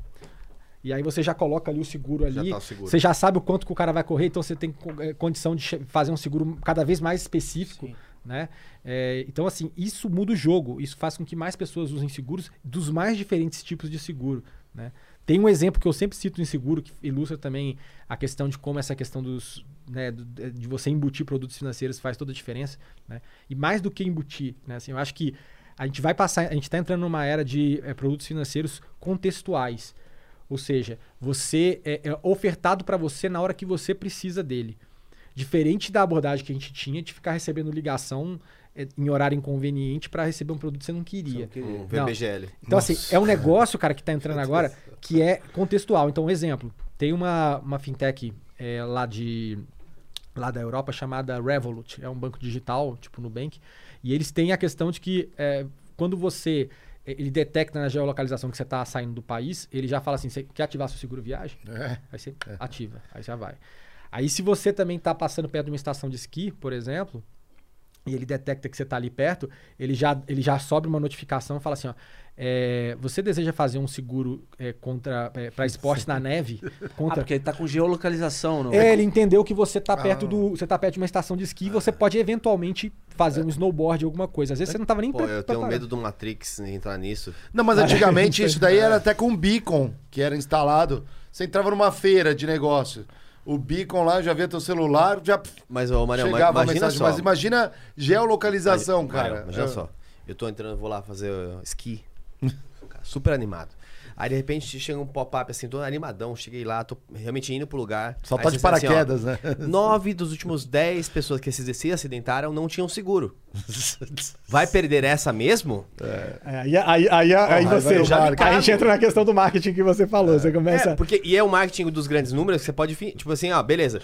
É, 10 pessoas se acidentaram nos últimos 10 anos. Sim, o garoto Mas propaganda você manda, é o- 9 dos últimos 10 não fizeram seguro. Você fala assim, meu Deus, tem muita gente que tá se arrebentando. É o marketing É, é, de esse- terror. Aí vai você. esse- esse- é o é a- Schumacher de garoto propaganda. Você tá louco? Mas posso É. falar uma coisa? É o poder. Aqui. É, É Humor negro, que humor perde, negro. é, É, triste. é. É, essa questão do- dos algoritmos é, oferecerem pra gente produtos é, customizados significa que eventualmente ele sabe mais de mim do que eu mesmo. É, ele Ah, consegue não, é. prever até quando você, nem, quando você nem sabe que precisa, talvez, entendeu? Então, é, essa é uma dinâmica. Eu entendo a- o, o seu temor, mas, por exemplo, nesse caso de- do, do pessoal da Revolut, aí sobe lá assim: você deseja fazer o seguro contra é, esportes é, da neve por, por um euro por um dia. Tipo assim, o valor é tão baixo e, e a possibilidade de vai que, né? Tal. Aí você vai assim, ah, vou, porra, compra. O exemplo que pode evoluir para uma realidade brasileira, por exemplo, é quando alguém, algum player, seja ou uma plataforma ou banco ou quem quer que seja, conseguir entender, por exemplo, que você está indo fazer uma reunião no centro da cidade e ele te oferecer um seguro é, num valor baixo, um valor fixo por um dia para o seu celular. Você quer fazer um seguro de celular? Você está aí no centro. Você quer fazer um seguro de celular por, por cinco reais? sei lá. Fracionado. Eu tenho, eu tenho um- uma visão polêmica sobre isso. Por quê? Eu acho que o seguro deve ser uma. um- uma. algo do governo. Não, mas claro que é, mas. Ah, o DPVAT aí. Não, não, não, não, não, não, não. Eu tô falando assim, um seguro real, um seguro real. veja bem, um seguro real e universal é, para vários quesitos. Porque, por exemplo, por que uma grande empresa, Marião, você que é um cara de compras, para É. de fazer seguro de carro? Ah, porque fica muito mais caro o seguro do que o Porque ele tem o 400 carros. risco. É. E aí, tipo, não, famoso vale make pena. or buy, né? Exatamente. O, aqui é make or Se fuck, tecnicamente né? você tivesse seguro com todo mundo, fosse bem sucedido no mercado, todo mundo vendeu seguro para todo habitante, você concorda que não tem por que existir Exato. seguro? E tem resseguro ainda, né? Dependendo do É. valor da merda. é- E aí é. sim, deveria ter o governo, será? A ONU podia ser um resseguros dos países, porque, pô, o país aconteceu uma merda lá, o Haiti, vamos ajudar. Como é, o resseguro da parada. Mas existe isso no banco, no, no, no BIC lá, tem. Tem um. O quê? Tem isso. Tem um. Seguro global, assim, Não, um qualquer seguro merda que der. global, não, um seguro global, mas é mais ou menos assim, quando, por exemplo, teve o, o desastre lá no Haiti. Aí você tem ajuda humanitária. Aí o Banco Mundial, né, o, F, o fundo, o FMI, um perdão, o FMI, é, o FMI tem uma verba lá que ele fala assim, ok, isso Isso aqui é pra, tá... cata- pra grandes catástrofes. né? Exatamente, tá aqui pra isso. É. Por exemplo, o Japão, Fukushima não usou, só que aí o Brasil foi fazer missão no Haiti. Como brasileiro que tem um monte de problema pra resolver, fala. e- né, né, Que governo foi isso? Foi do Lula, né? Ou foi da Dilma? Não lembro. Aí ele foi, aí falou assim: vamos lá, vamos lá, pega ali o exército, né? Salva, te resgata a galera, e beleza. Só que ao, o país que ajuda, que fala assim, "Be- eu vou ajudar. Ele pode tomar empréstimo do FMI sem juros. Sem juros. Ah, Isso é mundial. Então tem uma sacada Ah, louca aí, inclusive, né? inclusive a dinâmica das doações também funciona desse jeito. O, o país, o país que. Da cara. Não, É. às vezes aconteceu um desastre em outro país X, o cara vai lá e doa é, suprimentos, alimentos, é, material hosp- hospitalar, ele tem direito de, de ter acesso a funding ah, com, com taxa diferenciada. E é por isso que o Japão, fica- quando teve o desastre, todo mundo, vou ajudar o Japão. Vou, o Japão, Japão não é super, precisa, que a tá- super ah é elevado o nível, né? Ele falou, galera, não precisa. Mas- mundo, ah, só- deixa eu te ajudar, vai. só pra- Mas, cara, voltando pra, pra questão da- das plataformas aí, é, quando a gente fala do embedded finance, né? Seria então uma fintechização de estruturas não financeiras. Como que é, Diego? Fintechização. É, Esse, esse- inclusive, esse é o termo que tá É. muita gente usando. Ele pegou mesmo esse, esse- esse exemplo, esse exemplo da, da fintechização. Mas basicamente é isso. Você é, é, tem uma, uma possibilidade mais fácil é, hoje do que você ter que montar toda uma estrutura de uma fintech e tudo mais. Você simplesmente entrega, é, integra com alguém que já presta serviço, já entrega para você a plataforma ali prontinha e você só coloca isso para disposição do seu cliente. Só que, eu, eu falo assim, para ter sucesso nesse tipo de estratégia, quanto mais você conseguir entender da jornada e conseguir do seu cliente e conseguir encaixar isso de uma forma invisível, tranquila, uma forma que faça sentido dentro do contexto da realidade do público que você está atendendo. É, legal. aí a gente tem a gente tem muito, muito campo. Tanto que existe uma, uma estatística, um dado que fala que até 2030 a gente tem um mercado de 7, 7 trilhões de dólares para abrir com isso. Né? Se você parar para pensar, o, o, o, como, o como a gente vai ter uma facilidade na, na ponta do dedo para você é, consumir um produto financeiro vindo de qualquer lugar, você não sai da sua jornada para consumir um produto financeiro mais. Você não precisa parar aqui, vou ali no banco, tomei crédito, voltou Sim, aqui. é, é. Não, ele já tá ali, já tá no flow ali do negócio. É, seguro, seguro, mesma coisa. né? A gente começa a ter uma é, é- é uma realidade muito mais, mais ampla. Existe um, uma, uma sócia de um fundo de venture capital chamada é, Angela Strange. O fundo é o Anderson Horowitz, é um fundo famoso lá do Vale do Silício. Que ela diz o seguinte: no futuro todas as empresas terão um quê de fintech. É, eu não diria todas, todas, todas, mas eu acho que assim, se você é uma grande empresa e você, de certa forma, não botou o teu pé no mercado financeiro, daqui a uns anos, a gente vai ver isso, você está deixando dinheiro na mesa. Porque alguma coisa que você faz no seu, no seu dia a dia envolve finanças e se você não está capturando isso, alguém está capturando. Então, aí começa a entrar esse outro jogo. É, vou dar um exemplo clássico. A L'Oréal, por exemplo, que tem, atende, sei lá, 6 mil pontos de é, salões de beleza. Poderia ter um crédito dedicado para salões de beleza. Exato. Com um- Cara. uma plataforma para cursos que, que tratam Bicho, sobre... cara, os- É, imaginação vai longe. É, aí. vai O longe. Boticário tem a Moss, que é, que é, um, um, é, uma estrutura financeira, acho que é uma financeira, não sei se é um banco, tá virando banco. Que é toda a inteligência financeira que os caras dão para os franqueados na ponta. São É mais de 3 mil franque- franqueados. Então, é, é um, é um mercado potencial gigantesco. Agora, agora uma, uma pergunta com relação aos bancos. Uhum. Né? Se eu tenho um, um varejista que tem um pouco de fintech para poder abraçar mais mercado, significa também que um banco, que um incumbente, tem que virar um pouco plataforma para poder seguir? Como é que Sem sombra de dúvidas. Eu abordo exatamente, exatamente esse ponto também no meu livro, que assim, a gente vai ter um movimento para que a gente tem a gente tem quatro frentes envolvidas aqui. Um é o consumidor, né? Então o consumidor, ele já é beneficiado em vários aspectos em relação a isso, ele ganha com a concorrência. Então ele já sai nessa largada. A gente tem as empresas que vão poder, vai, vai ser cada vez mais comoditizado você botar um produto serviço financeiro. É, é- é mais fácil, tem várias empresas que estão ficando grandes com Banking as a Service para dar essa possibilidade. né? A gente tem os bancos. Os bancos vão precisar também começar a se tornar algo além de um banco, como a gente imagina, a imagem que a gente tinha de um banco. O banco vai ter que ser mais do que isso, se ele quiser sobreviver nesse mercado. Ele vai ter que ser um ecossistema mais amplo, ele vai ter que colocar mais produto e serviço, coisa financeira e não financeira. Quem está se saindo na frente aqui no Brasil nesse sentido é o Inter. Né? Como eu já falei, o Inter tirou o banco do nome, já está virando um Inter, está se assumindo como outro. Ele tem um marketplace lá dentro. Ele, ele dá crédito para quem está no marketplace dele. Ele começa a falar assim: olha, vou, vou, vou avançar em outras, outras frentes. E a quarta ponta que está impactada por isso é quem trabalha no mercado financeiro, né? Que também vai precisar sobreviver a essa realidade, ou mais do que isso, ele vai se adaptar num novo contorno que a gente vê ah, disso. Ele pode ou trabalhar num banco que é transformado. Para trabalhar lá, ele vai precisar ter skills diferentes, ele vai ter que ter habilidades diferentes, ele vai ter que. Tribe, como você... É bem, bem- é bem isso, exatamente. Pegando o gancho. Exatamente. Exato. O cara vai ter que fazer Vai, isso. vai mesmo. E vão ter outras realidades. Ele vai poder, inclusive, tem uma outra realidade do bancário poder ser autônomo. Que existem já plataformas que, além dos agentes autônomos, existem possibilidades que são viabilizadas, inclusive, por- pelo Open Banking, que, que, que são outras, outras eh, eh, infraestruturas que vão se somando nesse bolo, eh, que vão fazer com que a gente tenha um mercado cada vez mais eh, plural e, e pulverizado. Mas isso que você falou é isso. É, se as plataformas estão se tornando bancos melhores, os bancos vão ter que se tornar plataformas melhores. Melhores, a gente vai melhores. ter que Que evoluir. Que isso. legal. E vamos pegar um gancho dessa dos bancos para ver o meme do dia com a Meme do galera do, dia. Festa, da, Festa da firma. Firma. Conhece o Festa da Eu Firma? adoro festa na firma. É, Pô, Maria, aí, eu queria tanto conversar com a galera do Festa. a galera da, do Fest. Podia ser até mascarado. Vamos trazer mascarado esse pessoal aí? Vamos, eu acho que a gente Vamos. tem que entrar nas fintechs que eles estão em... Também estão lá Enraizados, Pode trazer com aquelas carinhas gigantes. É, exatamente. Tipo o Deadmau 5. É. A gente muda a voz Vamos aqui. fazer põe uma um- oferta. Uma oferta. Estende a mesa. É, eu tenho certeza que o Festa da Firma também deve estar fintechizado de alguma forma. Olha ali, ó. Minha reação quando o RH me obriga a abrir uma conta em um certo banco para receber meu salário. Olha aí.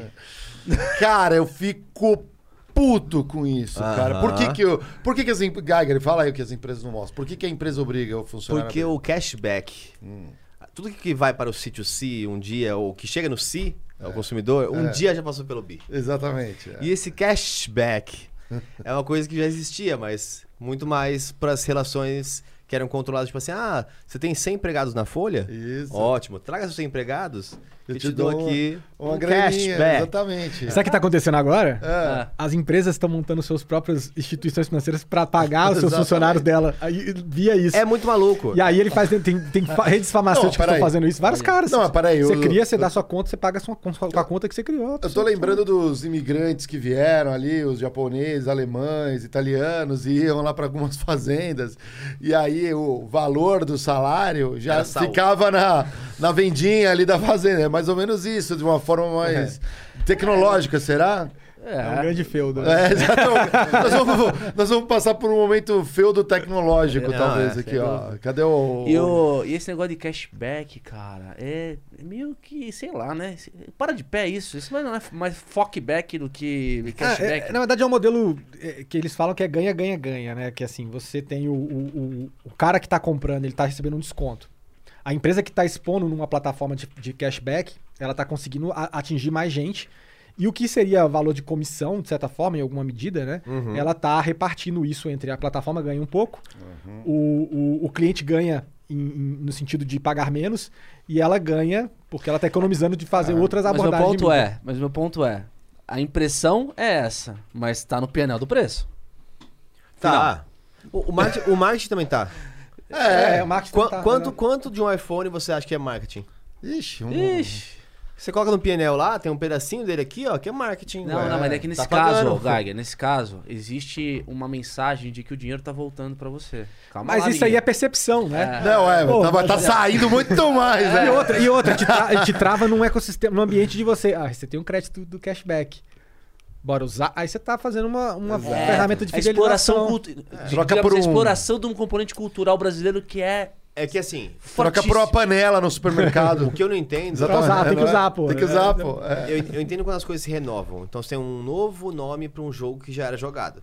É, o que eu não entendo muitas vezes é como que as- os nomes funcionam é, em paralelo. Por exemplo, pontos e cashback.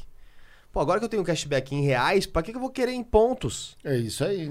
Ô, Mas eu- depende da Eu conversão. queria ter uma né? calculadora que só mostrasse pontos em todas as coisas. Porque tanta coisa tem ponto, tem ponto na azul, tem ponto na Há Gol, tem múltiplos ponto fazer essa onde. consolidação. Mas, mas tem, essa- todo uma, um- tem todo um, um ambiente de loyalty também, né? Essas empresas todas, elas criam todo um business ali também. Toma de outro, mas é. gasta comigo. Ou então você vai no supermercado, toma aqui a panelinha da coleção do chefe Tranlalã. Mário, tem Mas- gente ficando rico com transferência de ponto, porque assim, É. é, tanta coisa sim. que as pessoas não têm como Usar. é, controlar. Aí o que você faz? Vem assim, ó, troque é, com 100% de bônus os seus pontos em tal lugar para tal. Aí Você troca e vai lá. Aí passa três meses e é uma promoção. Agora troque de volta, 100%. Eu tenho amigo meu com um milhão de pontos, Marião. Que isso? Mas é o rato que assim, ele segue é, Twitter, que fica mandando promoções de Tem mesmo. É, mas aí você cria todo tipo de animal aí, né? De pessoas que vão, cara, sujeitos que vão ser. Vira uma indústria. é, mas tem- gamificou o tem- cara no. gamificou o cara do ponto. Gamificou o Não, cara do antigamente ponto. é um game pra ele. empresa, empresa de concurso. Empresa de concurso. As empresas, sabe, ah, vou fazer sorteio, é, barras de ouro, carro, não sei o quê, campanha na TV e tudo mais. Tinha empresa pra lá mandar cartinha. Sabe o que tá virando isso? É um monte de influenciador hoje que também faz seus concursos. Todo mundo. Isso. é, Isso pulverizou, também democratizou. A gente vê isso como ferramenta pra é, atingir um objetivo de engajar mais, trazer Exato. o cara, reter. Só que vai tomando contornos diferentes da realidade nossa. Podia é sortear um fundamental. Pix hoje aí, Geiger, não podia mais pra frente? Sortear um Pix. Sorte... Concurso de Pix. Concurso pro Pix. Mas, filho, A gente fez Pix por ontem, Pix? fez o Mac. Silvio Santos? A gente fez o Mac. Não, é Tem uma- que ter um propósito, tem um propósito. Quem quer dinheiro? Mário vai dar dinheiro. Quem quer dinheiro? Exatamente, exatamente. Já tem até uma piada que soltaram, né? Que falaram lá assim: olha, é, é, se alguém me mandar. Acho que foi o Thiago Brava É. que mandou essa. assim, Se alguém mandar o, o CPF, o número de, do, do- do CPF pra mandar um Pix, eu já cadastro o cara lá no TRT pra ele ser mesário. Você lembra a merda Nossa, que imagina. não, não, não, não, tô- Você não, não lembra a merda que deu? Que assim, o, o Banco Central chegou a se pronunciar com uma história em rede social do cara, puta, deposita um Pix pra mim, que começou a virar É. esses influencers aí, deposita um É Pix. TRE, falei TRT. Ah, é. Começou a virar uma, uma indústria, cara. E com Sim. relação a esse negócio de pontos aí, tem curso online que, que, que ensina o cara a ficar o barão dos pontos. Não, tem, tem. Pô, tem todo um ambiente. Por isso que eu falo, cara. Tem, tem- tem- Quando você vê um, um- um negócio, tem um mercado ali embaixo, ali, ó. É. O iceberg ali do mercado embaixo disso. Que é um negócio que vale pra qualquer curso. É, É. o nível de é, consciência que a pessoa tem sobre aquele ambiente. Por exemplo, tem gente que vê o Flow, 3 milhões. Quem vê o Flow todo dia cai pra tanto. Quem é, resga- resgata emblema vai ver menos. É o grau de consciência sobre o que está acontecendo de fato ali no pontos, por exemplo. Tem uma galera que é. E se, Fala- e, é. e se troca. Acho figurinha, se junta. E sabe o que eu acho interessante, cara? Assim, é- são as várias dinâmicas que o mercado vai absorvendo pra. é, e assim, o lance da gamificação, bicho. Pra essa, pra- assim, Pra essa geração. Pra né? essa geração, assim, eu, não- eu me incluo, eu incluo até, pega a minha geração, pega do Gaia que, que é gamer também. É, não tem como, cara, você é, é drivado nesse, nesse, na, na forma como o negócio ele te, ele te eletrifica, né? Então, assim, um exemplo, é Robinhood, que é uma, uma fintech de trading lá dos Estados Unidos. Cara, ela, ela, assim, tudo bem, esse negócio de zerar a corretagem, todo mundo tá, meio que tá fazendo. Mas entregar a experiência do, do jeito que eles gamificam pra você, para te engajar, pra você sentir que até como a tela aparece, como ela festeja quando você tá fazendo operação. Cara, isso, isso gamificou. Então você pega um monte de, de- de- E aí tem aquela realidade, pessoal já teve até meme disso aí. Você pega um monte de jovem americano que é, na pandemia tava de bobeira, ganhando um, um auxílio emergencial, esse cara pegava o auxílio dele e metia lá no, no, no, no Robinhood e ficava fazendo trading, cara. Entendeu? Nos Estados Unidos, né? E aí tá ali, engajadão ali, e achando que, porra, é, pô, esse, nesse game aqui eu ainda ganho um troco. É. Eu ainda multiplico a minha grana. Agora é a onda do X Infinity. Agora o X Infinity, que Axie Infinity. já muda pro mundo cripto, que, que tem também a dinâmica que você é, compra uns tokens lá pra você evoluir. É tipo um Pokémon, é, só Um que Tamagotchi, no cripto, no mundo cripto. Qual que é o nome é, da, da empresa? jogando. Como é que é a empresa? É uma empresa Pô, quebrada. olha que coisa que engaja mais, pô. É. Você ganha dinheiro jogando. Ganha dinheiro jogando. Esse vai ser o nosso assim, ô pai, pai, pai, tô ganhando dinheiro aqui. É, tô jogando. trabalhando, tô- me atrapalha. tô- né? já, já tem uma galera que fala, pô, streamers hoje, então, pô, tô ganhando dinheiro aqui. Mas nesse caso, a galera fala assim, não, pô, tô, tô ganhando dinheiro aqui. É, é, fazendo trade.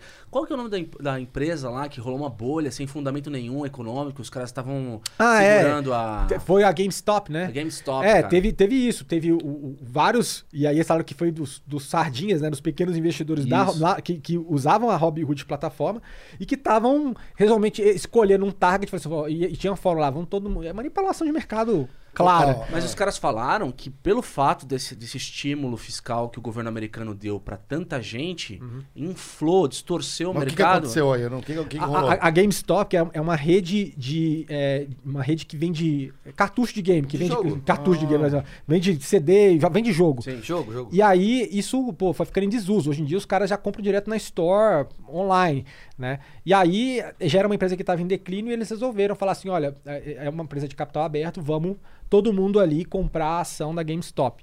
Aí, bum, bum, bum, bum, bum, bum, bum, e aí É. bombou. E tinha, e tinha um monte de fundo É, o que aconteceu na verdade jo- Quebrando? jo- jogando contra, pô, fazendo short nos é- caras. Essa que, foi, Quebrou. é- essa que foi a merda, Marião. Porque assim, até esse ponto eu estou apostando, beleza, subiu muito o preço. E aí as grandes empresas falaram assim, cara, esse preço não se sustenta, porque esse valuation não está bem. E aí colocou apostas contra. Só que pra isso eles tinham que ter o quê? Ações. Aí todo mundo falou assim, ah, você tem que me... Tipo, você comprou a opção de venda, Sim. porque eu sei que vai cair o preço. Aí quando chegou o momento da opção, eu falei assim, tá bom, me, ah, me dá aí a opção de venda. Você vai ter que ter que comprar uma ação pra me dar essa opção. E aí ninguém mais tinha, porque ninguém vendia. E aí Não. foi tipo assim, ó. E, e não foi só o caso da GameStop, teve a AM AMC também, que, é- que tem uma rede de cinemas lá nos Estados Unidos, que também tava indo mal. Quando você pega o fundamento, não tinha, no fundamento ali, não, olhando pra frente, não faz sentido.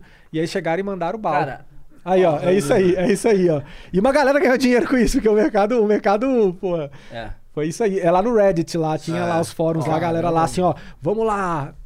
Todo mundo, todo mundo comprando aqui Sim. a ação da GameStop, ah, o preço normal, ah, lá, antes da, da bolha, foi 3 dólares, se não me engano, subiu até 300.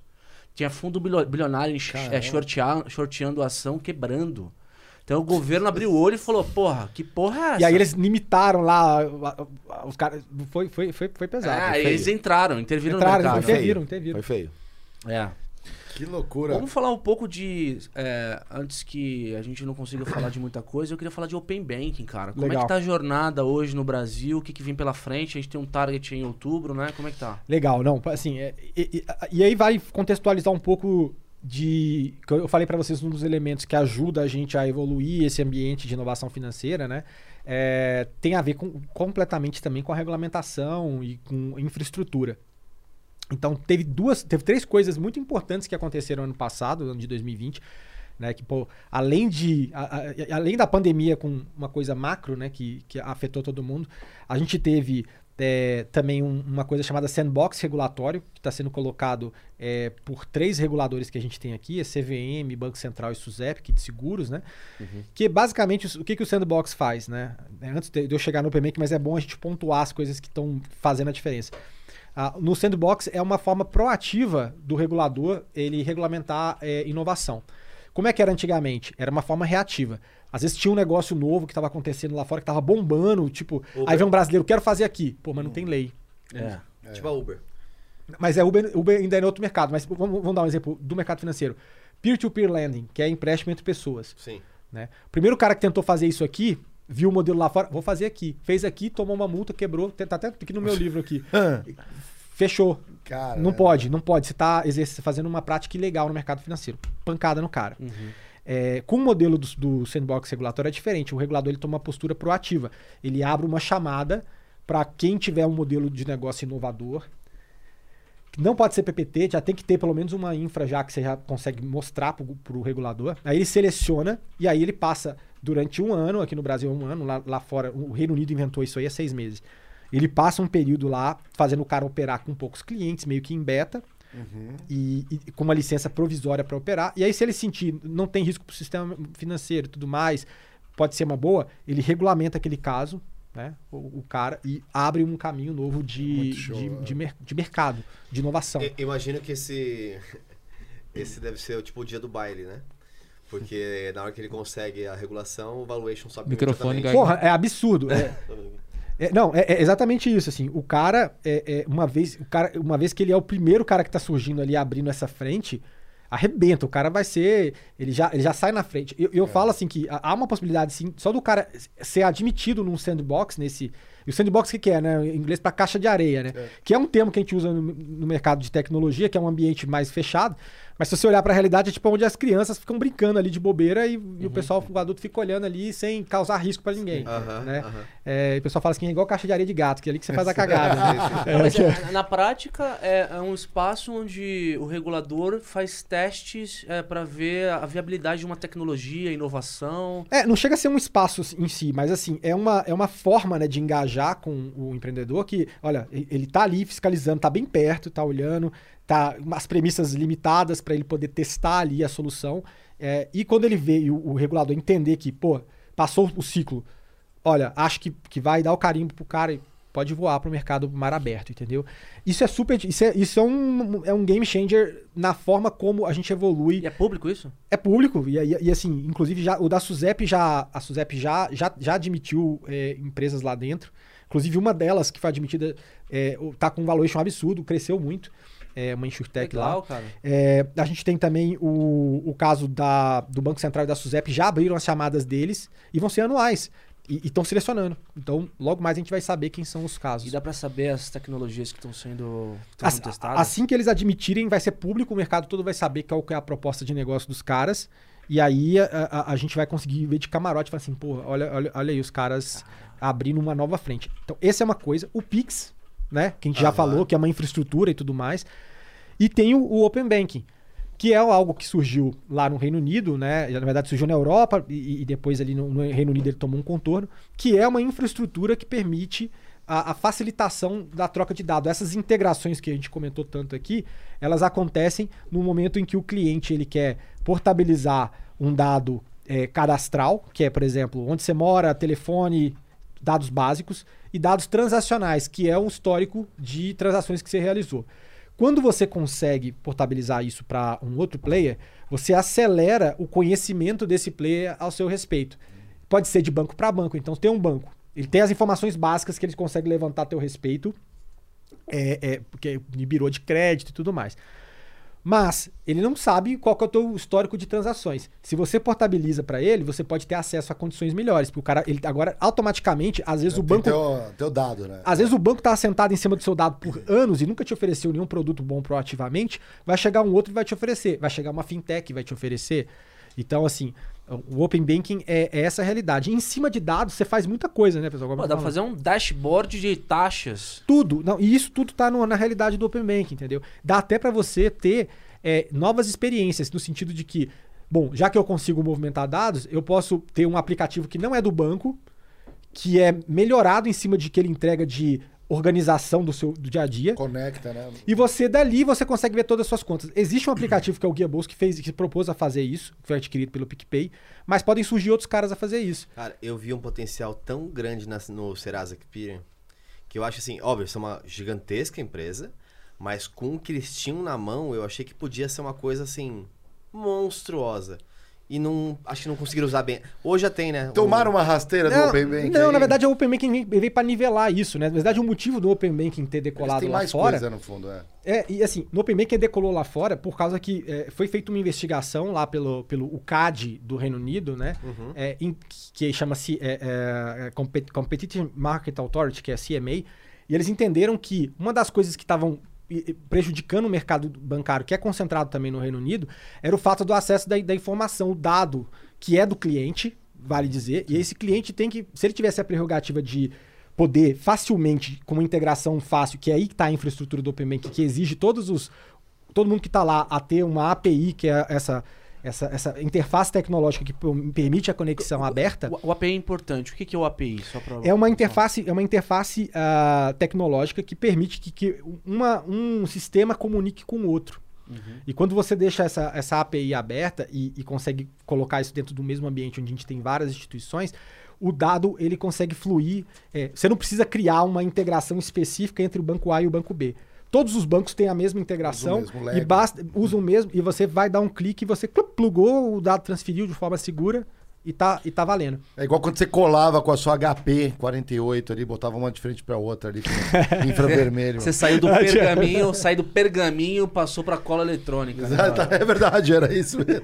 O pergaminho, você tinha a Eu falei, técnica do pergaminho. pergaminho de palito de dente, porra. Olha, Nossa, isso aí, é, meu, isso aí é sofisticado, isso é hack. Caraca, é, eu via isso. É, Caramba. mano, assim, ó, era assim, ó. Parecia, parecia que você tava ali, sei lá, mano, fazendo. E legal, o cara Esse fa- dia o cara- no, Egito, né? O cara faz isso no maior, pô, no maior requinte, assim, na hora nem precisa. Ele decorou só de, Exatamente. só de ter feito o Não, negócio. acho que na engenharia não tinha como. Ah, entendi. Aí era mais difícil, o pergaminho foi muito usado ali. Galera, quer mandar perguntas pro Brunão aqui, ó. Entra lá, critiquepodcast.com.br. E, Compra seus Sparks. Quer fazer um pix de 13 reais? A gente vai fazer 13 mil seguidores. Então, é um- uma bela oportunidade pra Ah, fazer batemos 13k. um pix de 13 reais. Um pique de 13 Aí, aí, ó. ó. Bruno A gente vai escalando, nossos né? 13k de inscritos no YouTube hoje. Que demais, pô, parabéns, Aos show de críticos bola. e críticas de casa. Que aí, legal, va- galera.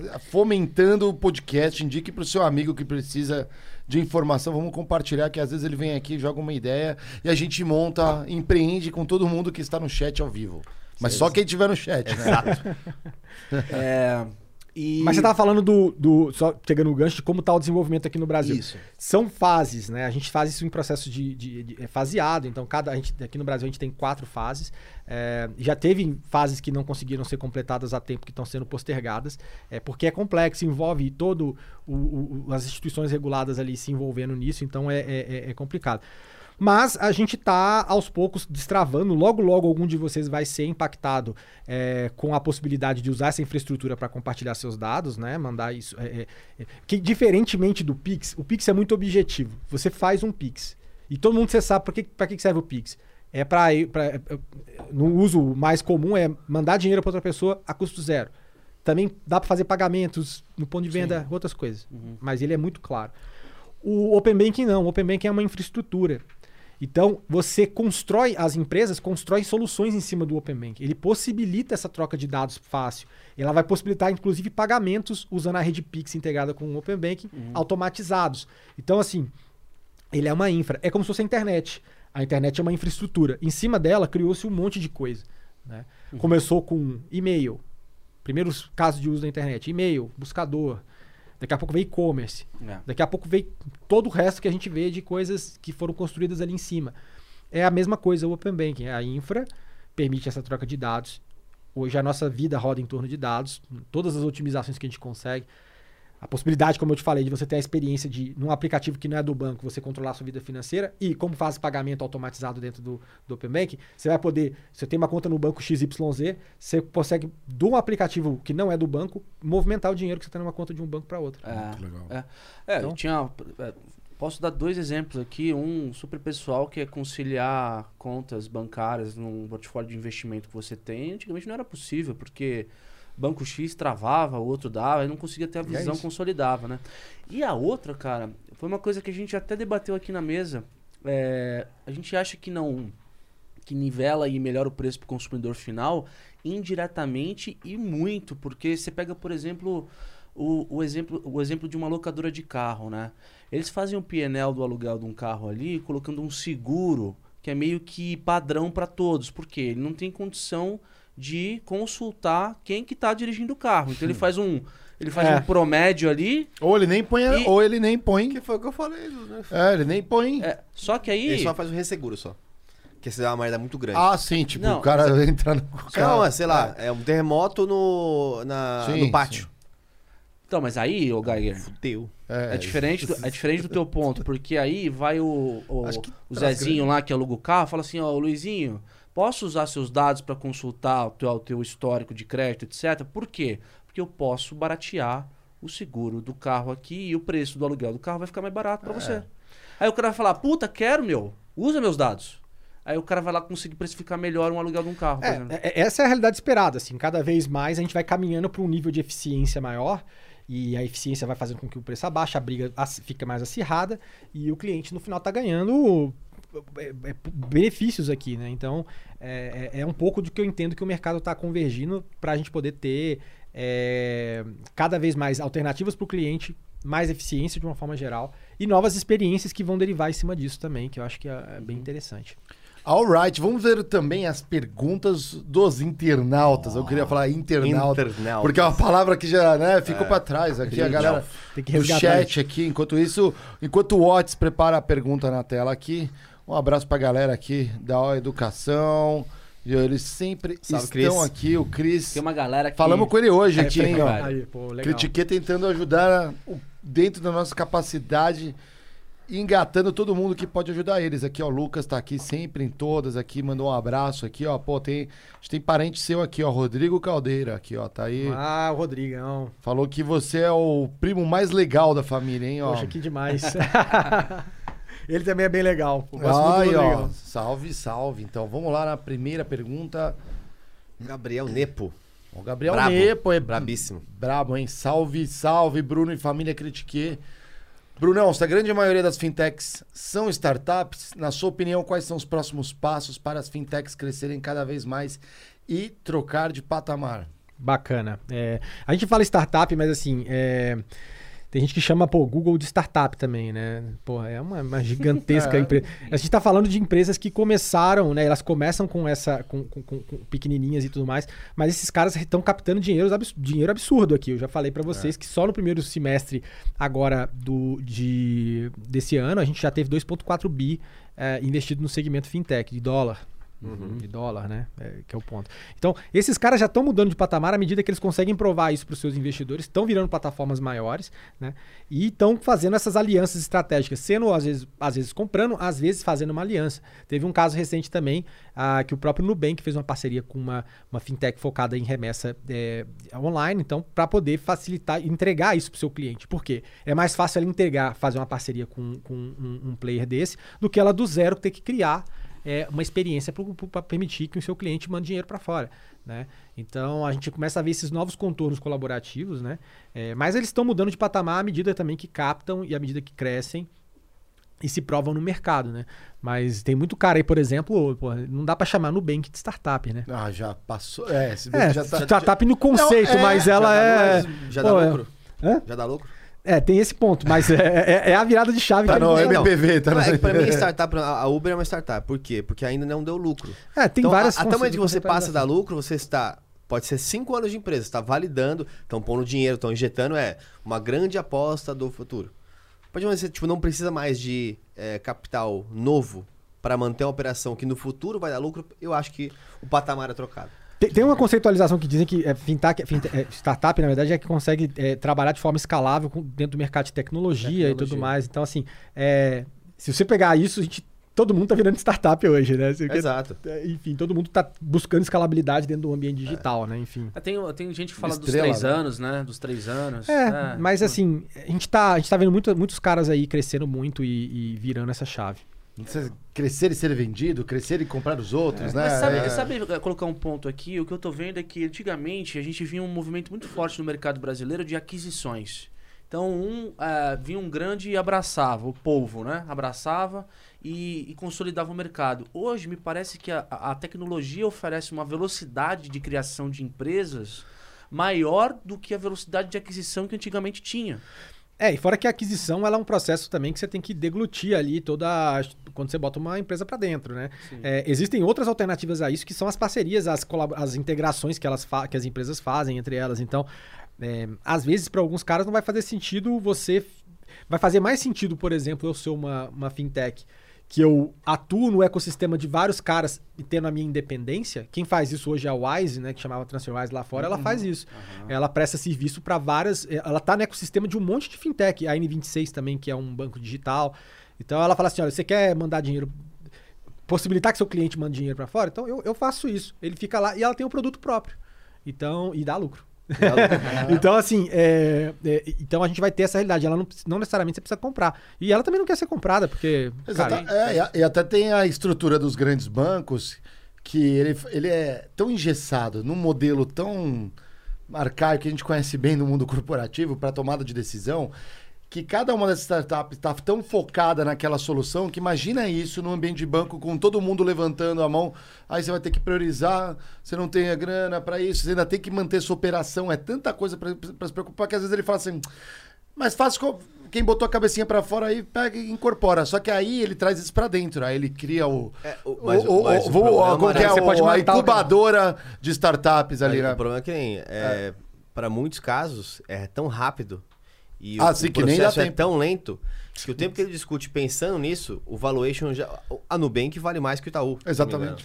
Não, não, não. É, ela, é- ela, ela, ela- ela- com Não, o não, IPO, não, ela não, vai valer. É, como- com Não, mas IPO, é- é. Ah, beleza, então. Ah, Mano, Não, mas tudo se é bem, IPO, eu entendo. É que, vai espírita, pra, né? é que vai pra fora também. Vamos, vamos, pega só vamos. o mesmo mercado. Se ele comentar sobre o IPO Não, do, não, não, do- do- não, a gente tem que ter outra pergunta Ah, ali, ó. E um salve pro Gabriel. Você viu, Gabriel? Salve, Só per- Gabriel. Quando a pergunta boa. é boa, o papo va- se Exatamente. estica, né? Deriva, vai- Gabriel. vai- É, vai Gabriel, espalhando. muito boa pergunta aí. Bacana. Que legal, Gabriel.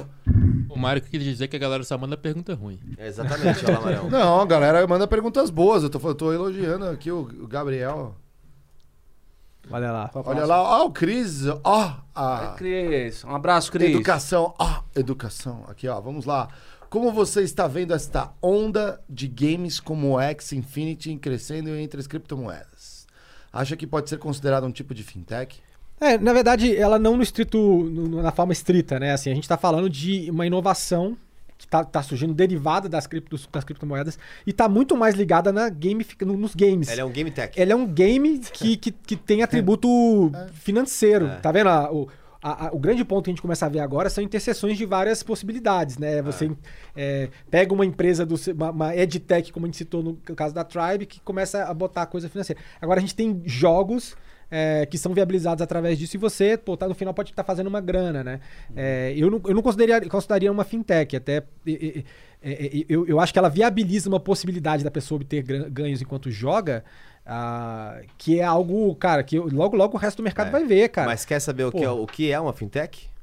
Existe uma empresa que ela presta um serviço, que ela te dá é, um capital, como se fosse um crédito, para que você monte o seu time inicial no X Infinity, porque hoje o inicial mais básico é 7 mil reais, pra você entrar nessa brincadeirinha aí. Olha, essa eu não sabia, que já estão é, até tipo, financiando, é, estão é, financiando E aí tem os scholarships, tem os scholarships Caramba. de X Infinity. Que rápido, cara. Os, ca- os caras que são muito grandes é, no X Infinity podem comprar outros X's, então eles têm menorzinhos. Nossa Só que eles fazem, eles não vendem mais. Porque vender o X Infinity está pondo outro player no mercado. Então o que você faz? Você faz um scholarship. Então você cria um ambiente onde eu te dou o seu bichinho pra você brincar e eu tenho um percentual do seu bichinho pra sempre. Então os caras mataram o game. Então agora tá essa discussão Hum, é, é. do ecossistema, como que ele vai se manter. É tipo alugar carro pra Uber. Ó, Exatamente. o Watts aí, ó, lugar carro. Aí, ó. É, é, é verdade. Caramba, Caraca, cara. sacada, é, é exatamente Que isso. Você hack, tem, hein, você tem uma possibilidade, você cria um business atrelado àquilo. Nossa, você- E aí, É, olha o só ca- é, é- é a, é a empresa dos concursos lá, né? No fundo, pô, tá rolando um negócio. Vamos ter que montar outro. Vamos ma- ter que- isso, ah, isso não aí já dar. mata, mata, mata até o componente de aqui. crescer essa comunidade, esse bolo. Exato, exato. Caraca. Malandro é o gato. É, né, às vezes entra como um. Bela pergunta aí, Cris. Aí, Agora o Diegão vai fazer a pergunta mais difícil que já foi feita no Critiquei aqui que eu sei. Anitta no Nubank. Pô, mas essa daí.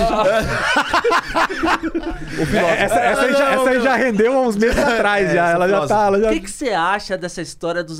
O Luciano Huck fechou com o Banco Pan agora, hoje, nesse, nesse dia de hoje.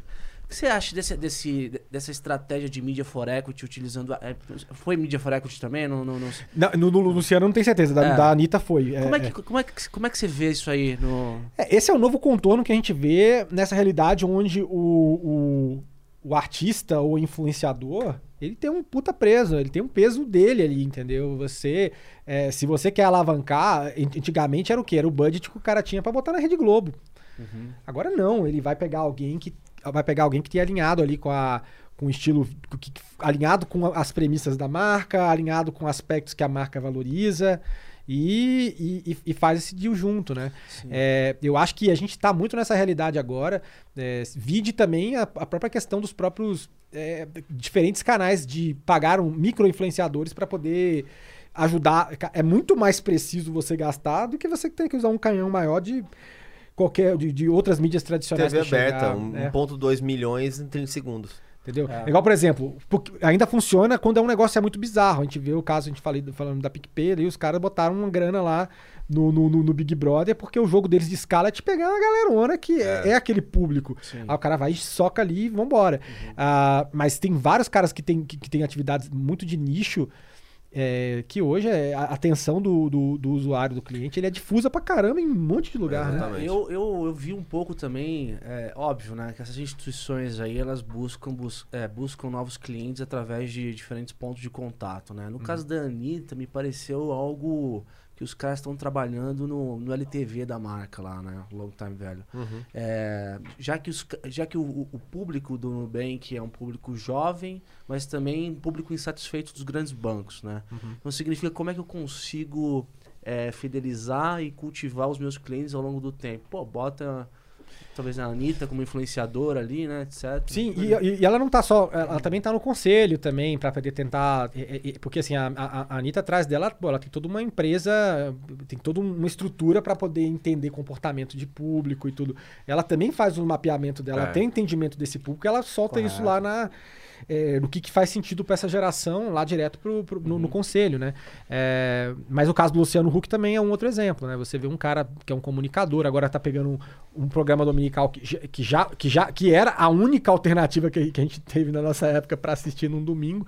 Não é mais, mas assim, ele. Ah, não, ele tinha a banheira do Gugu, pô. Pô, tinha banheira, mas a banheira do Google era mais cedo, né? Era, ah, é verdade. é verdade, é verdade. Era na hora do almoço, né? Aliás, Que eles tinha, mandavam tinha um esquema meio fintech. Você tinha, que, tinha um que tinha que molhar as meninas pra abrir a senha do cofre. Era, é, é, cara, era uma época. Porra, eu lembro da musiquinha. Uma, uma, uma. Era uma época de apelação. uma. É uma apelação. Então, mas eu, Isso aí é o guita de guerra em faculdade também, É, galera. exatamente, exatamente. O, no- mas tem uma certa. o- A apelação acontece, então, no fundo. Ah, é, é, mas, Tá- enfim, mas era, uma- mas era um outro O, contexto, né? o Hoje- Bruno Diniz está falando aqui, galera, então, que a Anitta no Nubank é a, é o, a, a banheira do Gugu. Não. Das fintechs. É, é, é quase isso, só que Não. ao contrário. Com muita informação e muitos dados, se né? vocês não entenderem ironia, isso não é um corte. Então não façam corte. É, isso, galera, Pelo amor de é. Deus. É porque às vezes as pessoas já veem e falam assim: ah, vou usar esse corte aí. Não façam corte que não o Geiger tá todo É, preocupado. até aqui. pode fazer, mas foi o Mário que disse, não foi o. Não, mas aí põe, mas Não, aí da põe- minha boca é, não saiu não isso aí. Inferência, inferência do Mário É, aí. tranquilo. Mas, cara, assim, é, eu queria chegar na, na questão do valuation, né? Sim. É, a, gente, quando saiu no mercado a, a perspectiva de valuation no IPO do, do, do Nubank, eu, eu senti o mercado meio assustado, assim, com os valores, né? Sendo que uma organização que teoricamente não, não, não, não, não gera caixa para justificar um valuation desse. E, e, obviamente, o que dá a entender é que conta no valuation com receita futura é, sei lá, a quanto de taxa de desconto, cara. O que, que você vê? Como é que. Como é, que... É, se a gente parar pra enxergar, né, ah, é, outros, outros, outros caras, né, assim, você cita o exemplo da Amazon, né, a Amazon, desde quando ela, ela, ela, ela abriu capital, há vários anos depois, demorou um tempão pra ela dar lucro, né. É, e eu entendo que esses caras novos, igual o caso do Nubank, eles estão mudando uma indústria. Então, assim, existe, óbvio, uma cortina de você não ter uma certeza disso. Mas assim, os caras conseguiram trazer é, para perto deles, tipo, eles, eles arquitetaram uma coisa muito inteligente. Trouxeram Warren Buffett, fizeram uma composição Ah, é de, de- trouxeram o Warren Buffett antes de fazer o IPO. Quando você vê a notícia lá fora, é, é Nubank, a empresa, empresa que é investida pelo Warren Buffett vai abrir capital. Eles, eles colocam isso. Então são vários stamps, vários selos ali que eles colocam, que, cara, é, pô, convenceram o Warren Buffett, um dos maiores investidor de todos os tempos, né? Mas, e, e outra, assim, aí é uma coisa bem. O serviço é muito bom. Então, quando você está entrando com uma proposição. Primeiro, você não vira um, um- um player do tamanho que eles viraram em oito anos sem fazer um, um absurdo de estratégia diferente do que os caras estão fazendo. Uma vez que você. E aí é o jogo do ecossistema que eu volto a falar. Quanto mais rápido você consegue montar essa base. Cara, o- o- só, só o que eu falei de embedded finance, né, de você poder embutir serviços financeiros ali e montar soluções, fazer parcerias, isso vai, isso já dá uma, uma substância para você construir um negócio gigantesco. O Nubank, por exemplo, ela começou só com cartão de crédito, aí virou conta, aí seguro. E aí daqui a pouco seguro contextual também, que é aquela realidade que eu falei para você. Então assim, ele só vai ampliando, ampliando, ampliando. Agora comprou e investe. Agora tem investimento também. Então você, você que era de outro banco, você não tem mais desculpa. Você pode vir pra gente, porque a gente começa a virar um, um- um- lugar que tem solução de todo tipo. Isso que é o fantástico deles, é muito. é Cara, surreal. então assim, é, é, é, eu acho que é um jogo diferente que a gente vê. É, eles são mu- muito. E e uma coisa que eles fazem, eu sempre falo que é. que para mim foi o maior game changer do Nubank. Eu trabalhei no mercado financeiro, eu comecei, eu entrei no Unibanco. Depois, fui, depois teve fusão com o Itaú e tudo mais. Durante toda a minha carreira no mercado financeiro, cara, eu nunca consegui é, ver alguém genuinamente fazendo propaganda, fã de uma marca do, do mercado financeiro. Se você só era fã, tinha alguma coisa estranha. Ou você trabalha para, ou, ou seu pai trabalha, ou alguém da sua família trabalha, que você proativamente fazer uma, É uma campanha a favor. Por isso que o banco sempre investiu muito em quê? Em, pô, em, em patrocinar futebol, tá no intervalo do jogo de futebol, tá, entendeu? Assim, de todos os lugares para poder, cara, precisamos fazer esse reforço de marca. Agora o negócio do Nubank, cara, é um investimento de marketing nulo perto do que esses caras investem É verdade. muito boca a boca. E é a primeira vez que eu vi pessoas militando a favor de uma marca. Entendeu? Então, é, essa mudança de você pegar algo que você só via em Apple, você só via em outras marcas, você vê isso aplicado no serviço financeiro, É gigante. isso é, isso é Uber uma passou por virada uma de chave. galera que apoia, né? Uma A- coisa- a- o customer experience dele é, deles, dos caras é diferenciado, né? Do ponto de vista de. de... Então, assim, você conseguiu mudar uma indústria. E outra, assim, a partir do- de, de como esses caras trabalham, e eles trabalham em cima de uma base mais leve que os bancos, né? Você trabalha enxuto, você trabalha num sistema mais avançado, né? Você já está formando as bases do que é o, o- o- mercado financeiro também do, do futuro sobre essa ótica. Como eu falei, vão ter mais outros players povoando esse mercado. Mas eles já dão um tom de como é que vai ser as coisas daqui pra frente. E tem gente comprando. O próprio Warren Buffett, sacada pra mim, acho que. Vocês podem ter dado o maior desconto possível pro Warren Buffett entrar no, no, no cap table deles. Cara, se, foi, se eles fizeram ou não. Foi um equity de foi- quanto? Eu, eu- no- no- eu não lembro, eu não lembro do, do- do valor exatamente. Mas assim, é a maior jogada que tem. Só você o brand dele, o stamp que Nossa, você põe em cara. cima já. Pra mim, isso já fala assim: olha, esses É. caras estão à frente do game até, até nisso. Até, assim, já, já são bons de branding. Estão fazendo isso até pra fazer um. pra enfeitar a noiva pra fazer o valuation, pra fazer o IPO deles lá fora, entendeu? Cara, isso é muito legal. O nosso convidado aqui também é um emblema. Nós temos Ah, tem um emblemas- embleminha. Opa! Emblemas Emblema do Brunão. do lá. dia aqui. Qual que é o código de resgate do emblema? Financeiro. Financeiro? Olha. Põe na tela.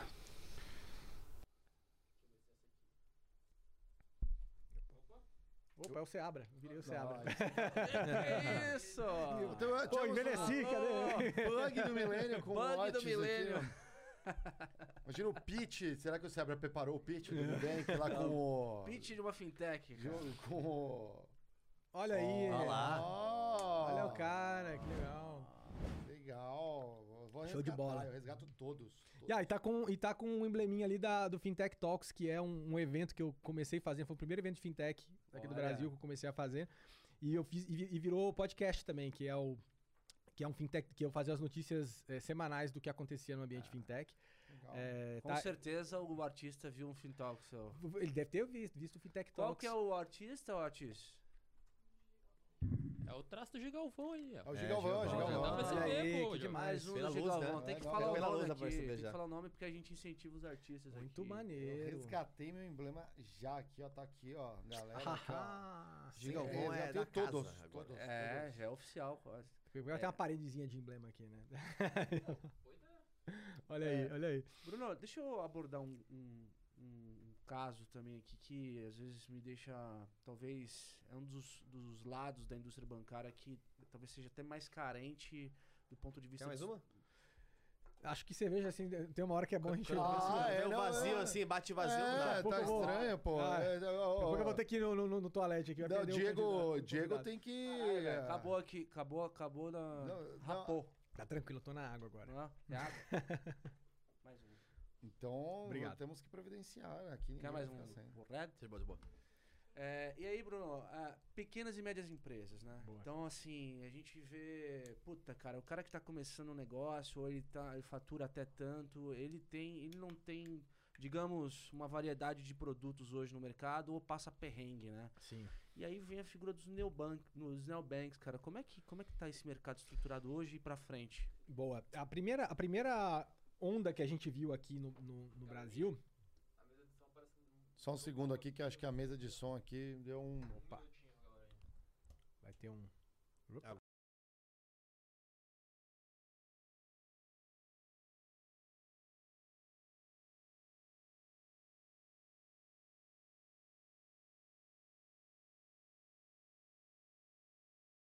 Pit stop critique, meu. É. E agora, galera, vocês estão ouvindo a gente? Como está o sonido? É nessa hora que eu precisava ter feito um curso de leitura dinâmica pra ler tanto livro aqui. Eu tô numa fila de livros ali que eu não tô dando conta, galera. Cara, olha, é esse tipo do papo rico que dá pra gente ficar até amanhã aqui. Falta velho. dois livros pra eu chegar no do bar, meu. Acredita? Esse, esse livro aqui, cara, do cara é referência no mercado. E esse que vai vir aí parece ser muito bom também, viu? É, dicas de Já voltamos à mesa? Já estamos live novamente, Marão. Vai, galera, posta aí uma aqui no chat, uma abelhinha aqui pra falar que o som tá legal aí.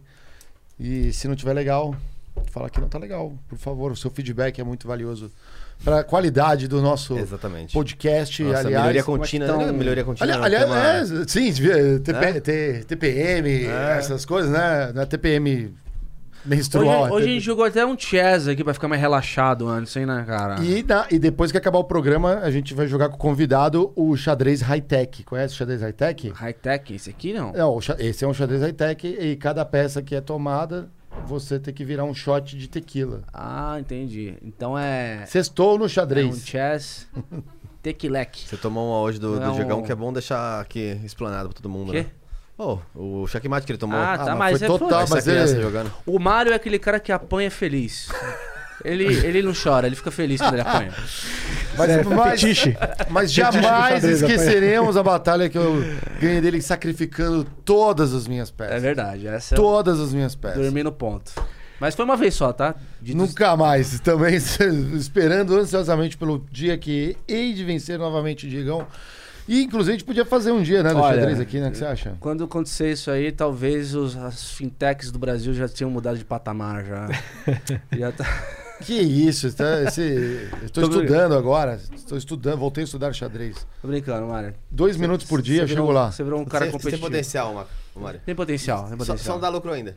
Há oito anos Ah, não, é só perdendo me... no xadrez. É, eu vou, Mas vou- um dia estudando muito vai chegar lá. É que eu, eu mudei meu foco, eu tô no X Infinity agora. Ah, olha aí. aí você vai ganhar Já dinheiro.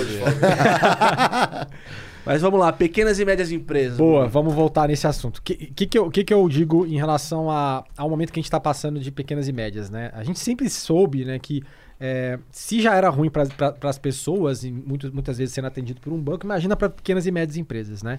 Serviço caro, é, enfim, para mim o serviço caro já- já é o pior ponto deles e, e- e não ter muitas alternativas de solução. Para você ter um cartão de crédito de uma empresa, muito banco demorava aí, ah, você precisa ter um, mais de um ano de relacionamento para tá. Então já vi de tudo aí no mercado. Mas o que, que acontece? A gente viu durante um tempo esses neobanks, esses bancos digitais, né, que são um, um tipo dali de, de fintech, eh, ocupando o espaço para pessoa física. Desses todos aí do que você citou, Nu- Nubank, Neon, a gente viu.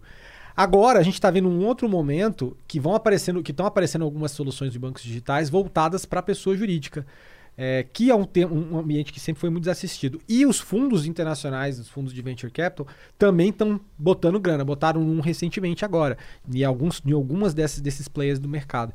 É, então, existe isso. E existe também, ao mesmo tempo, a gente começa a ver essa, essa efervescência em cima de, de neobanks de- voltados para pequenas e médias, a gente vê também empresas que não eram do mercado financeiro fazendo isso. Exemplo, né? a gente tem o Mercado Livre, que tem um braço fintech, que é o Mercado Pago, e que atua junto com esse público, é, com esse público de pequenas e médias é, empresas.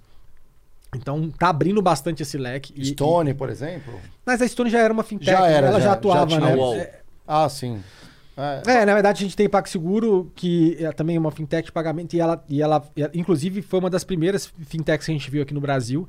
Popularizou demais a questão da maquininha aqui, que, porra, É. cara, os caras fizeram a revolução na maquininha Sim, aqui, ninguém aceitava. Vocês lembram bem como é que Sim. era a É, realidade. aham. É, e agora estão também expandindo, estão com, uma- com, com um serviço de banco digital mais completo para pequenas e médias, né?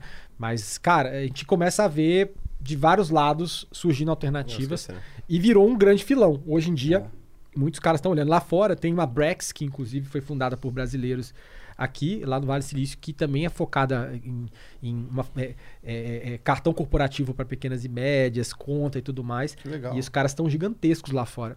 Os meninos montaram a Pagar-me aqui, é, é, venderam ela para Stone, foram fazer MBA em Stanford, parece que fizeram um ano, falaram, ah não, cansei dessa palhaçada aqui, vamos empreender.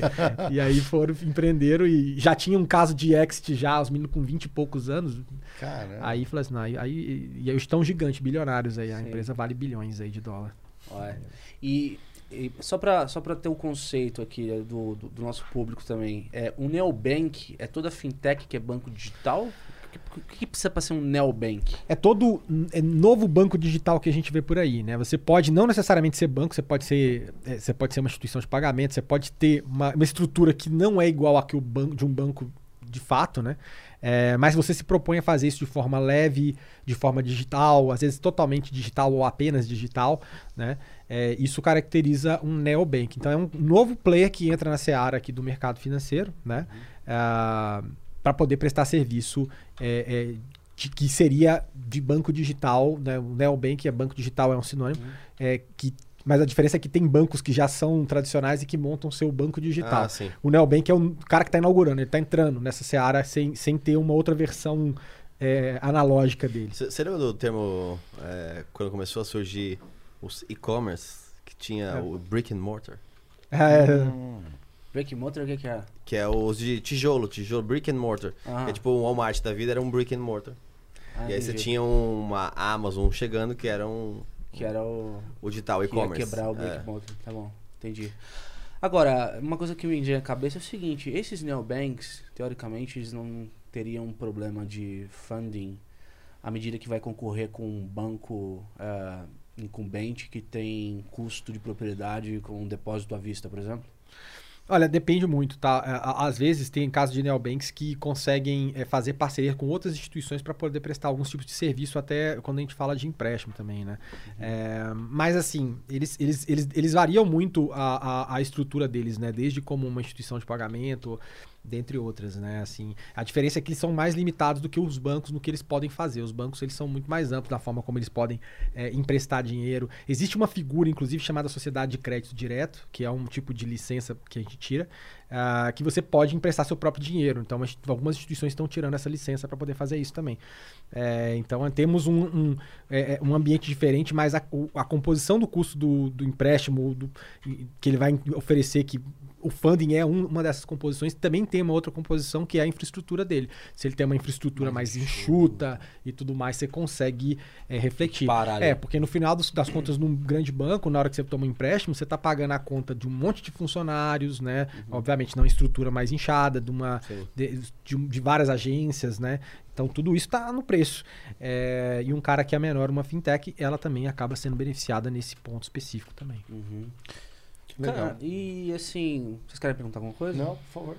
É, olhando para frente, com, com todo o Open Bank implementado, é, que tipo de novas experiências você enxerga nesse destrave de, de valor que, que o mercado vai ter com Pix integrado com Open Bank? O que, que, que de novo você enxerga que vem para os próximos anos no mercado brasileiro? É, a gente, além de tudo, né, é, novas experiências, produtos que a gente nem consegue imaginar agora nesse momento. Então, assim, é, é igual um pouco como eu falo na internet. Open Banking é infraestrutura, assim como a internet é uma infraestrutura.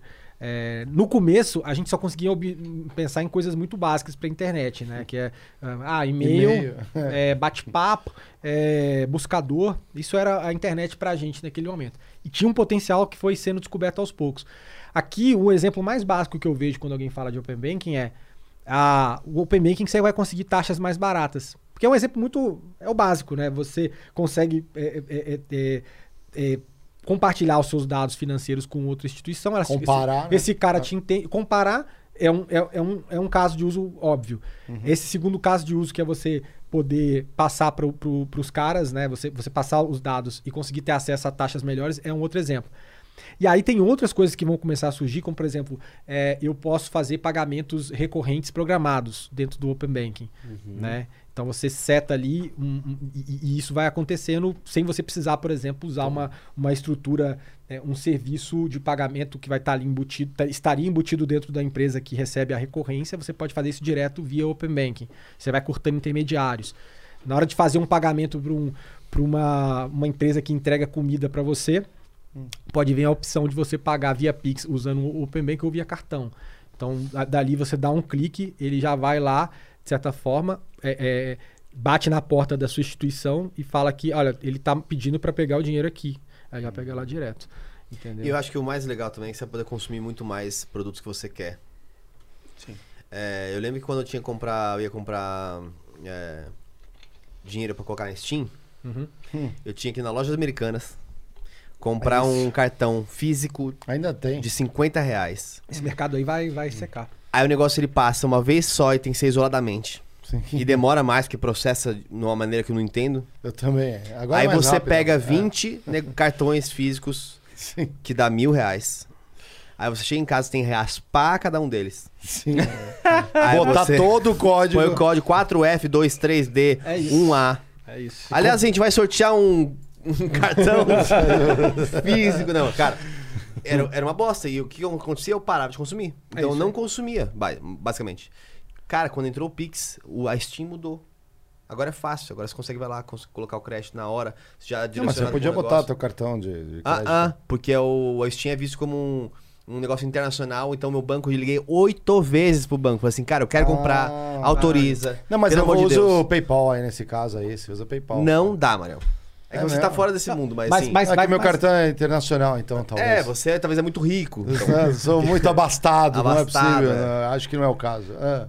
São várias facilidades, assim, que eu vou falar. E, e a gente tem questões de experiências diferentes. Eu dei esse exemplo para vocês lá, que você pode gerenciar sua conta numa interface que não é necessariamente o aplicativo do banco. É, então, o que pode surgir em cima dessa infraestrutura, cara, ainda é muito novo para a gente falar. é, mas uma coisa é certa, assim, é, é, o que dá para construir em cima de dados é, é incrível. Um exemplo que eu dou, só um recorte, assim, a gente já está acostumado com essa questão de integração via, via APIs que eu falei, já no mercado de tecnologia tradicional. Por exemplo, o Uber e o Airbnb hoje, ele só roda de certa forma porque você tem uma integração com o Google Maps, né? É. Que é um serviço. O Google fornece essa, essa possibilidade, que você tem a geo- geolocalização, você sabe onde você está onde você tá colocado no mapa, né? É, daqui a pouco a gente vai ter outras possibilidades desse tipo de integração que hum, hum, você vai ter uma, possibil, uma possibilidade de um novo serviço graças a uma integração que é feita e as coisas vão se juntando, se costurando e construindo coisas maiores. Então tem muita coisa pra gente ver Eu ainda. acho que tem muita coisa pra Eu tô louco pra ter um chip embutido que realmente já pego as compras, saio. O, como que é o, o do amanhã lá? Ah, aqui o cara vai. Ah, é, o- Preço de amanhã. preço né? Da manhã. É. Manhã. Bem-vindo ao preço da manhã. Mas é, a gente fica falando de tecno... Imagina. A gente fica falando de tecnologias, né? Mas é, e o que vem por aí, eu acho que com o terreno que está se formando aí, desse, desses novos movimentos, é a possibilidade de criação de novas empresas. Opa.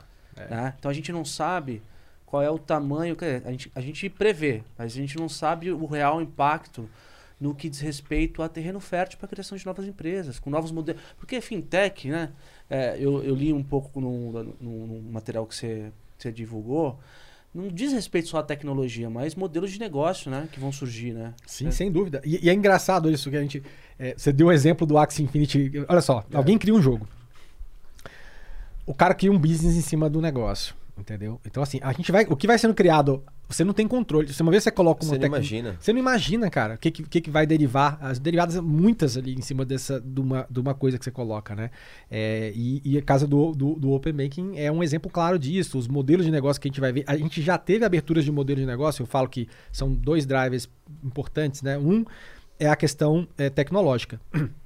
Vai botando novo tijolinho de tecnologia, cara. Pô, bum, vai surgindo, vai surgindo modelos novos.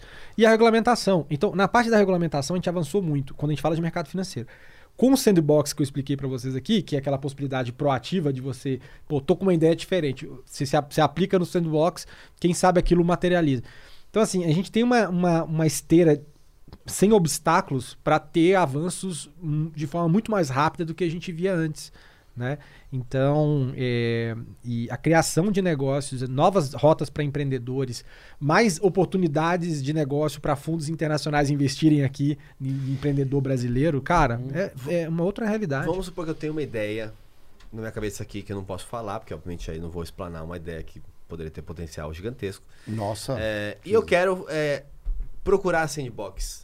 Assim, é fácil? É... Não, é, é, é uma chamada abe- atingível. é, é- é aberta, né? Você, você, eles têm lá os critérios, né? Você tem que cumprir os critérios para montar o teu, o teu pack ali para Aham. poder montar, para colocar, mas não tem que ser só uma ideia. Você tem que já ter codificado, a coisa tem que estar menos no PowerPoint ou menos só no É, campo sim, do, sim, da- sim, do pensamento. Ah, e as chamadas acontecem recorrentemente, então provavelmente anuais agora, né? Tá bom. Ah, e aí você vai, aplica, passa, passa no, no- no- no crivo do regulador, porque ele seleciona um número limitado, então entra.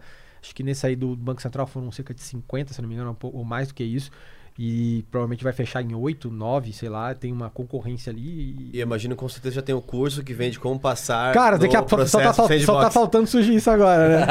Não tem ainda, viu? Aí, ó, já tem um business aí, ó. Não, é porque assim, as pessoas elas esquecem que isso é desde do, que o mundo é mundo. Tipo, você acha que o cara que inventou o skate, ele imaginar a mega rampa? Sim, me- mega rampa é foda. É. Ele viu aquilo e falou assim: vocês estão loucos, Mano, velho. Inventei um skatinho. mano." É, que, que isso, cara?